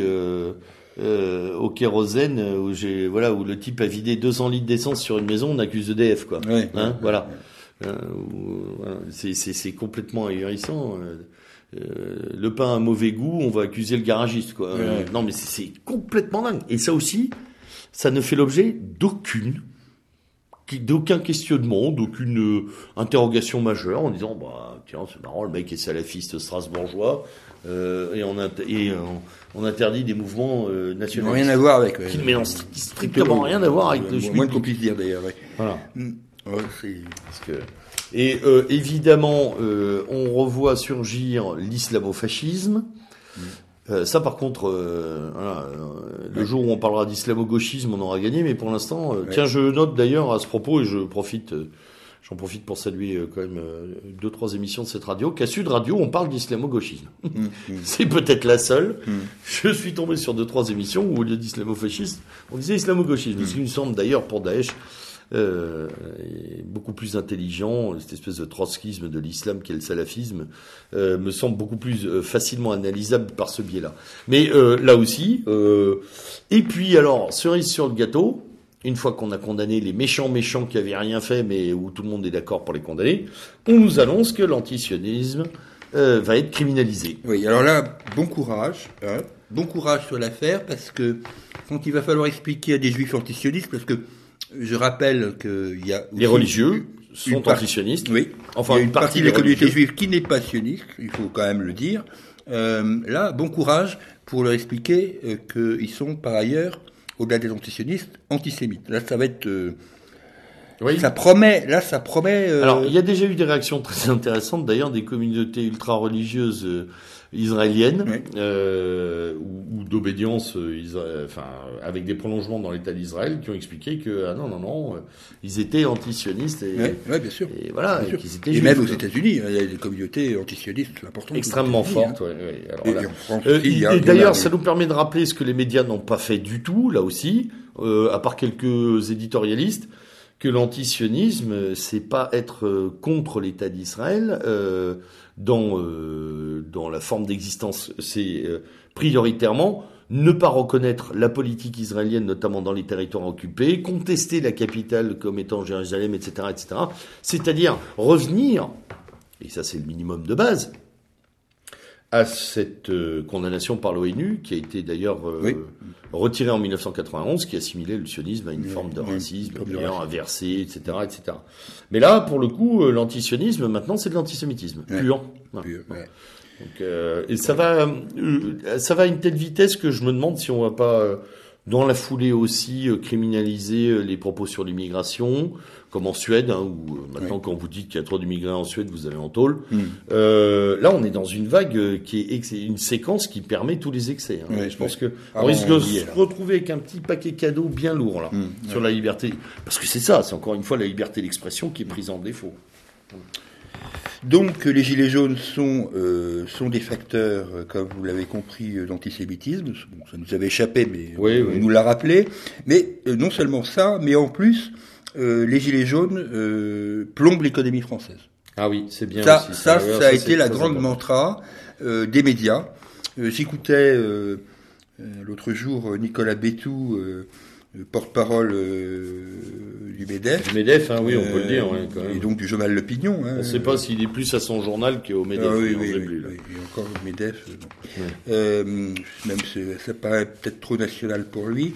Euh, nous expliquait que c'était en gros la faute des Gilets jaunes s'il y avait des, une hausse considérable de faillite en France, tout en ne mettant, en tous les cas dans ce cadre-là, il l'a dit ailleurs, mais pas, il l'a pas raccordé, euh, que l'économie française avait un gros problème avec son commerce extérieur et que je sache, euh, visiblement, les gilets jaunes n'y sont pas pour grand chose. Ah ou alors, vous allez m'expliquer. T'as pas compris euh, Les gilets jaunes empêchent l'exportation eh aussi. oui, ils doivent exporter. oui, ils doivent empêcher l'exportation parce que il y a 75 milliards de dettes. 75 milliards de dettes de, de l'exportation française. Euh, alors que l'Allemagne, elle, a 200 milliards d'excédents. Donc ça doit être la faute des Gilets jaunes. bien sûr. Mais euh, euh, tu verras que le beau temps va être de leur faute et les giboulées de Mars aussi. Hein. c'est important ça. Et le réchauffement climatique, je pense que les Gilets jaunes ont bah, un souci Il y a trop de monde dans la rue, ça chauffe. ça chauffe, il y a du CO2 dégagé. Voilà, c'est ça, c'est. On, est. alors, et on est dans le même temps vis-à-vis d'une presse qui euh, qui a du mal à évoquer euh, de manière là aussi euh, assurée, bon, à part ce dont on a déjà fait état tout à l'heure à propos de Mediapart, des affaires bénalesques. Hein parce que Benalla, c'est quand même. Euh, on, a on a le boxeur là d'Étinger qui dort en prison pendant que Benalla est un, pris en photo euh, dans. Un, enfin là maintenant il y est plus, mais il y est plus. Il, il, y a encore quelques semaines à un bar euh, dans une boîte de nuit au Maroc. Enfin bon, la fête. bon, là, il papote avec son ami Kras dans les couloirs du palais justice. Oh que c'est beau ça Pendant une heure. ça c'est assez fort. Alors c'est extraordinaire. Alors qu'il est interpellé pour la même pour le même motif. c'est con. Euh, l'affaire Benalla, euh, moi, ce qui me surprend euh, de la part des, de nos médias, c'est c'est les c'est pas tellement ce qu'ils disent, c'est ce qu'ils ne disent pas. Mmh. C'est-à-dire que ce qu'ils disent pas, c'est pendant des, des jours, j'écoutais justement Fabrice Arfi et on, y revient. Et Edoui Plenel évoquait le, le contrat euh, de 300 000 euros avec Monsieur Marmadov, qui visiblement était un personnage un peu sulfureux euh, de, de, la mafia russe. Ouais, ouais, nomenclature et donc, mafia. On nous a dit, oui, c'est un proche de Poutine, etc. pourquoi pas. Et tout ça a été conclu au siège de la République en marche. Oui, oui, tout à fait. et, voilà. et par contre, euh, quand euh, est, est apparue euh, l'affaire du contrat chinois, bah, bizarrement, on n'a pas parlé. Non. On n'en a pas parlé. je rappelle que le dit aux, auditeurs, ils ont peut-être euh, passé au travers, mais il y a un contrat chinois aussi. Hein, mmh. bon. Et puis, euh, puisqu'on est toujours là-dedans, euh, on nous a beaucoup parlé, à juste titre, hein, des passeports diplomatiques. Ok, très bien. Mais on ne nous a pas parlé vraiment des destinations et pourquoi, le pourquoi des destinations. Parce que quand M. Benalla... Et il s'est baladé quand même. Hein. Il s'est quand même baladé. Il s'est baladé au Mali, il s'est baladé au Tchad. Et il a été en Israël. Et dans la péninsule arabique. Aussi. Et dans la péninsule arabique. Et il a été euh, en Israël. Et là, là-dessus, il y a un mutisme total. Euh, donc, il, bah, je sais pas, il pérégrinait, il allait peut-être faire du tourisme. Sûrement. Comme les djihadistes, tu sais. Oui, oui, il allait peut-être, je sais pas, au mur de la montation, ou, euh, ou euh, je sais pas, aller visiter Boko Haram au Mali, je sais pas. Mais on, ne sait rien, en fait. On, nous- on nous dit On va rien. pas au-delà, on annonce le truc. On annonce le comme, truc. comme le fait par exemple qu'on ait annoncé que sa future ex-femme, compagne, euh, était à l'étranger, euh, jusqu'à ce qu'on s'aperçoive qu'en fait elle travaillait au siège de la République en marche, quoi, Oui, euh, depuis ah tout oui, ce temps. la fameuse Myriam. Ouais, ouais, dont on se demande, euh, d'ailleurs, moi personnellement, je me demande même si elle existe. hein. Mais je j'ai la question aussi euh, qui se pose, à savoir, euh, pour l'instant personne l'a jamais vu, quoi, Oui, ni personne entendu. vu. On ne sait pas qui c'est. On n'aura pas de mal à trouver le patronyme de Christophe euh, Tétinger. Mmh, Euh, ah par contre, ça, on euh, a beaucoup de mal à trouver le patronyme de la femme euh, de Monsieur On Benalla. n'a pas encore Euh, son identité euh, plusieurs mois après, quoi. Ouais, ouais, c'est assez, assez effarant. Ouais, Moi, je, je suis assez médusé du, du dit et du non-dit euh, de cette affaire qui traîne quand même depuis maintenant alors, le 18 juillet. Qui extraordinairement ne débouche pas sur le scandale politique qu'elle est complètement. Oui, C'est comme si, c'est comme si elle était partout contingentée. oui. Voilà. Oui, on en a et- fait, on l'a feuilletonné pour l'empêcher d'exploser en fait. Oui, et comme si chaque rebond, et là on revient à l'affaire Mediapart, chaque rebond correspondait à, à une problématique d'agenda. Exactement. Euh, Une séquence logique. Oui, oui. Et euh, comme l'affaire, euh, la fameuse affaire, mais on en rigole, mais ça doit pas être très drôle, la fameuse affaire du, du coffre-fort. C'est-à-dire que euh, le coffre-fort qui a disparu euh, La veille de la perquise, euh, la veille la de la perquise, euh, là, ils s'en- sont, paraît-il, saisis de l'affaire. Mais il a fallu six mois. C'est quand même impressionnant. Mm. C'est extraordinaire, extraordinaire. Et, et on n'a pas ou très peu de euh, comment dirais-je de, de tribunes euh, attaquant cette euh, ce séquençage, cette espèce de découpe. Il y a rien du tout. Voilà. La presse est encore une fois complètement à, à la renverse sur ce plan-là. Euh, et effectivement, euh, on, on, on est déjà d'ailleurs euh, en sortie, encore une fois, par un agenda judicieux de la séquence bénalesque avec les élections européennes. Oui. Parce que là, tout le monde s'en mêle depuis euh, huit jours, là, Oui. et ça devient le sujet dominant, jusqu'à d'ailleurs Hollande qui va parler dans les lycées, enfin bref, on met l'accent sur tout, oui. ce qui peut se passer autour des européennes, dont on sait que les Français d'ailleurs sont très friands. Oui. S'il y a bien une élection dans ce pays qui a jamais marché, c'est celle-là. hein. Celle-là, oui. Vache. Je rappelle que la dernière fois, il y avait 42% de participation. Enfin, bon. Mm. On verra cette fois-ci, euh, compte tenu du contexte social, on va voir ce que ça, euh, ça donne. il y aura peut-être de la sanction. Bon, on verra aussi, parce que il a disparu, mais euh, je rappelle quand même qu'il y a quelques semaines, on nous annonçait à force, à, à corps et à cri, euh, le- le- enfin, un- un- une votation euh, conjointe euh, référendaire. Euh, là, pour l'instant, Ah mais il n'y a hop, plus. Il a Il y a disparu. Là aussi, c'est Il a pareil. disparu. Euh, L'idée. euh, Le JDD a fait son boulot et visiblement, euh, Ouais. bon, voilà. euh, Il n'y a plus rien. Il faudra d'ailleurs dire un jour le rôle que le JDD, le journal du dimanche, donc, euh, a dans ce dans ce spectre avec son Hervé Gattegno de service là. Euh, là, j'avoue que là, il lance des des pistes et hop, après, c'est parti.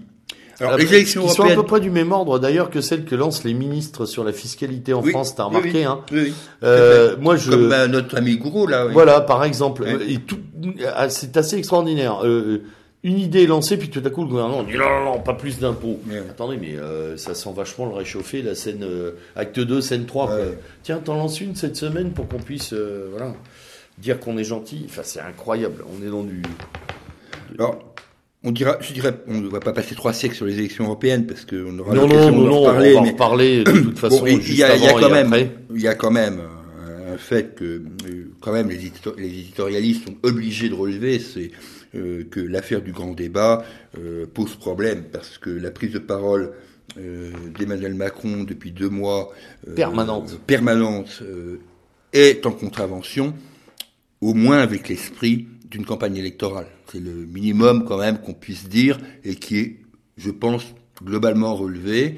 Euh, là, on est dans le dans un espèce de piratage, de dévoiement euh, de cette élection.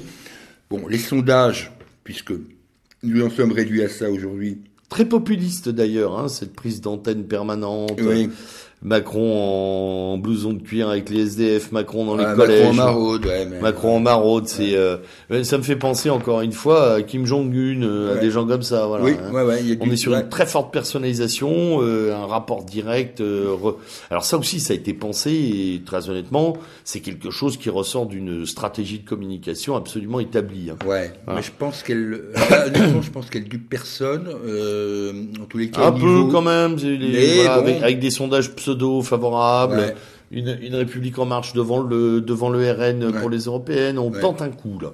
On tente un Oui, il quelque tente chose. un coup, il tente un coup. euh, effectivement, c'est ce qui ressort des. C'est un coup de maintenance, hein, c'est pas un coup sondages. de gagne absolu. Hein, c'est pour Moi, ce qui m'impressionne, je, je vais- passer euh, à côté du RN et, de, de la République en marche. Ce qui m'impressionne dans ces sondages, bah, c'est trois choses qui qui sont pas liées à ces deux partis. C'est d'abord la, la la chute euh, des Républicains. Ouais. Euh, On avait parlé, tu te souviens l'année dernière, euh, on avait dit le PS est mort rapidement. Ouais. C'est une crise cardiaque le PS Ouais. direct, avec un avec une voilà une disparition. Mm. Euh, et et on avait dit que pour les Républicains ce serait une mort lente. Et ben c'est un peu ça. C'est un peu ça. un une, peu une ça. agonie qui n'en finit pas. Avec d'ailleurs une Pécresse qui euh, nous sort dans la presse hier euh, que euh, y a- les banlieues sont dans une situation explosive. Oui. Merci, ça fait 30 Oui, ans qu'on oui, le merci, c'est gentil. Ouais, on Non, avait- ça fait Ouais. juste 30 ans que tout le monde le dit, y Ouais. compris Bah, à gauche. Versailles, c'était plus compliqué de le voir. Mais elle, ouais, voilà. Enfin, il y a une espèce, ils sont complètement hors sol. Ah oui. Vauquier, n'en parlons même plus. Un, un François-Xavier Bellamy qui a certainement des qualités, mais à mon avis pas celle de tête de liste d'élection Ah européenne. non. Euh, et puis, alors, les surprises, c'est évidemment. euh, alors là, je le reconnais, je comprends pas très bien. euh, c'est la chute de la France insoumise, qui est créditée. là, Si, mais on, en avait parlé ici, les, les, euh, les guerres internes, alors, les tuent, quoi, entre les tendances et les groupes. euh. Ah ouais, mais là, visiblement, euh, c'est chaud parce que 7,5% des voix, c'était c'était le cas, euh, bon, je, je mets des réserves. hein. C'est étonnant. Et puis, en parallèle, la progression, enfin la progression, le bon, relatif bon score de, des écologistes. Franchement, qui connaît euh, Yannick Jadot? Euh, enfin, Je sais pas. Tu diras qui connaît euh, Jordan Bardella? Ouais, et puis et il a fallu la séquence euh, Finkelkraut euh, pour se souvenir que le PS avait aussi un premier secrétaire. Hein. Oui, c'est vrai. Lui, il, lui a il faut l'antisémitisme pour exister, lui. Hein, parce Ah que, oui, oui, oui. on l'a revu là, qui appelait tout le monde à venir manifester. Mais franchement, euh, on- je, enfin, personne ne se rappelle son nom. Il est parti fantôme. Ouais, ouais, ouais, ouais, c'est- Alors, à mon avis, tout ça est un peu gonflé aussi. euh. Oui, je crois qu'il y a quand même de la, de, oui, il y a, il y a de la manip dans l'air. Il y a un beau Euh, travail sondagier, quoi. Oui, Voilà. oui, il y a de, Pour dire, mais il y a plein de partis, en fait. On a une démocratie. euh, hein. D'ailleurs, c'est ce qu'on nous rappelle, d'ailleurs, qu'il y a un jeu démocratique. Enfin bon, on aura l'occasion Moi, je, évidemment d'en regarde- je remarque surtout que, à l'heure actuelle, aucun parti politique n'a une, une attaque de campagne euh, à- euh, intéressante et, euh, et pertinente. hein. Franchement, c'est très faible. hein. C'est très très faible. Non, il n'y a, a pas pour l'instant. Bon, d'un autre côté, c'est vrai que le mouvement des Gilets jaunes a, pas mal piraté le débat. Euh, si, il faut le dire. Oui, oui, Hein, complètement. euh, complètement. Euh, on verra, on verra dans quelques semaines euh, à notre prochaine émission euh, Hmm. ce qu'il en advient. Bon, des coups de cœur, des coups Ah de gueule bah, alors. on va terminer. Euh, on en a en commun, donc, euh, on faire- Oui, on en a en commun, on va se les partager. Il va falloir faire attention. Alors, euh, un coup de cœur d'abord. Euh, je ne veux pas oublier, parce que je l'avais oublié au départ. Pour le numéro d'éléments en kiosque consacré aux Gilets jaunes, c'est vrai, avec un excellent article de François Bousquet sur les ploucs émissaires, si ma mémoire est bonne. Oui. Mais aussi pour le dossier fait par, par euh, la revue Éléments sur l'Italie, que j'ai trouvé euh, tout à fait passionnant, avec les articles euh, en particulier de David Lépée, sur Casapone, tout ça, tout ça, mais j'ai bien aimé. Enfin, Hum, hum, euh, parfois, je sais que nous pouvons les uns et les autres avoir des avis contrastés sur, sur la revue, mais là, Ouais, sur des thématiques qui sont abordées, oui, sur- qui c'est nous paraissent plus oui, secondaires. Mais, Mais là, franchement, c'est du- ouais. Très très bon, Mm. très très bon niveau de, de la part d'éléments. Euh, je voudrais avoir deux. C'est pas des coups de cœur, mais là c'est des coups de chapeau parce que j'ai. D'abord, je m'excuse parce que la dernière fois j'avais j'avais estropié son nom et un auditeur m'avait repris sur le sur le site. Euh, donc euh, j'ai réécouté Juan Branco, et non pas Brusco, et j'ai trouvé ses analyses pertinentes, comme j'ai trouvé aussi un autre coup de chapeau, j'ai trouvé assez sympa, je dois dire, même si je n'avais pas une très bonne impression de lui, les interventions de François Bérigaud, en particulier son intervention face à Patrick Cohen lors de l'émission C'est à vous, où il lui est vraiment rentré dans l'art, euh, et euh, pour son livre sur la bêtise, sur ta bêtise, mmh. euh, et où là, franchement, il est rentré dans, dans l'art des, du, du, du, journaliste prototype, garde-chou, mais chien de garde du capital, qui est Patrick Cohen. En termes de, de, de coups de, coup de cœur, coup de gueule, euh, je voulais faire écho à, un propos euh, tenu par Xavier Aimant dans, une émission, dans l'émission précédente euh, de, de, MZ sur le polar français, parce qu'on sait que c'est ma, c'est un peu ma. Bah quand même, oui, puis il va falloir qu'on en fasse là, hein, mon cher Julien. C'est un peu mon dada, mais là justement, ça tombe bien. Pas le sanglant, il y en a en soute. Parce que Xavier Aimant a, a commis un, un polar. Euh, oui. Euh, alors que j'ai pas encore. Sous, le, sous le, le registre des hussards, donc ce, ce personnage qui est euh, décrit par plusieurs auteurs. Hein, donc il y a eu, je crois qu'il y a eu Alain Sanders, il y a eu. Enfin, euh, Philippe Randa, enfin il y a plusieurs personnes qui ont contribué à cette série du Lys Noir. Et, euh, et Xavier Aimant euh, disait que déplorait, et, je, ne peux que le rejoindre, la faible part que nos milieux accordent depuis ADG ou François Brignot au, polar. je suis complètement d'accord. D'autant plus que là, j'ai lu plusieurs polars, dont de gens qui tous sont plus ou moins proches de la France insoumise, et je suis désolé à chaque fois de les trouver brillants. C'est le cas euh, de, Dans l'ombre du brasier d'Hervé Lecor, euh, euh, bien sûr de Pierre Lemaître avec Au revoir là-haut, euh, Xavier Aimant parlait de Fred Varkas, c'est une autre, euh, une autre personne dont on sait qu'elle n'est pas de nos amis, euh, bien, bien loin de là. mais je suis désolé de constater le talent littéraire de ces personnes. Il faudrait effectivement, et là, j'abonde à ce qu'il a dit, que nous reprenions la main sur, cette, sur, ce segment littéraire. Ah voilà. Donc c'était un petit coup de cœur, un coup de gueule par rapport aux auteurs de polar français et, et, bien sûr un coup de sympathie pour le travail qu'a fait Xavier Aimant pour son pour son, œuvre au, au noir. Un dernier coup de cœur, ouais, coup de, gueule là. Mais là, bon, là, je suis, désolé, mais je suis dans le perso, le perso footballistique. Ce sera pour notre ami de la rive euh, euh, sur la VAR. Euh, je trouve que l'apport de la vidéo dans le football n'est pas une bonne chose. Je rejoins Michel Platini lorsqu'il avait dit à l'époque sur la vidéo dans le football. Je sais que dans le rugby, il en, va, il en va différemment, mais dans le football, je pense que ça nuit à la lisibilité des compétitions. La, forme du jeu du rugby le permet. Je pense voilà. le, football, c'est plus problématique. on, est bien, on est bien d'accord. Alors, moi, euh, coup de cœur. Coup de cœur d'abord pour euh, les vidéos de Michel Drac. Oui. Alors, je sais qu'il a ses détracteurs, qu'il a même des ennemis. Moi, je, d'abord, je l'ai en amitié et je, et, je, j'aime beaucoup Michel. Et ensuite, euh, on lui reprochait des formats très très longs, une heure et demie, deux heures sur des bouquins, qui pouvaient d'ailleurs euh, euh, perdre un peu l'auditorat ou voilà ou, ou, même le téléspectateur puisque ce sont des vidéos. là, il nous a pondu des formats courts d'une quinzaine, d'une trentaine de minutes maximum. 15-20 minutes. 15-20 minutes qui sont assez sympas, vraiment très intéressants. Euh, avec des focales qui sont très bien amenées. Il y a beaucoup de cohérence intellectuelle. J'invite donc les auditeurs à aller regarder sa chaîne. Il y a pas mal de choses. Moi, c'est ce qui m'apparaît en ce moment euh, le plus cohérent, euh, voilà, en termes d'analyse à je, chaud. Je ne peux qu'abonder et, et, je précise pour une vidéo, s'il y en a une à voir, parce qu'elle vient de sortir, c'est celle comparant le mouvement de mai 68 et celle des Gilets jaunes aujourd'hui. Oui, oui. Euh, et franchement, ça dure 12 minutes. c'est un vrai plaisir voilà, d'intelligence. Ouais, c'est très très bien. Euh, autre coup de cœur, puisque je l'ai sous la main, que je l'ai lu, qu'on me l'a très gentiment envoyé et que je le trouve formidable, l'apparition aux éditions Lohengrin du euh, petit livre noir édition augmentée de Julius Evola, dont je précise tout de suite qu'il n'est pas en lien direct avec l'ancien petit livre noir qui était paru il y a maintenant 30 euh, ans, presque, hein, me semble-t-il. mais qu'il a plus à voir avec le Evola Portabile qui était sorti en Italie. Donc là, on a, on a un ouvrage de 176 pages, si mes souvenirs sont bons, euh, magnifiquement, magnifiquement agencé, qui reprend donc les citations du maître euh, j'invite vraiment les lecteurs à se procurer, euh, quelle que soit leur euh, obédience. Il y a des propos qui pourront, voilà, les gêner, quel que soit leur goût.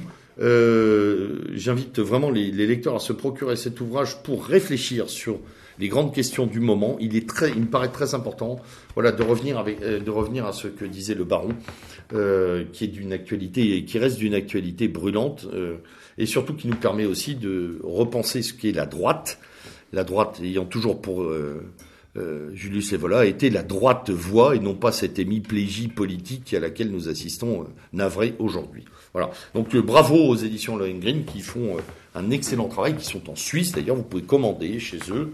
Je vous invite à le faire en masse cet ouvrage. Un coup de gueule sur la bêtise que j'avais et que nous avons éventé avant, donc je n'y reviens pas.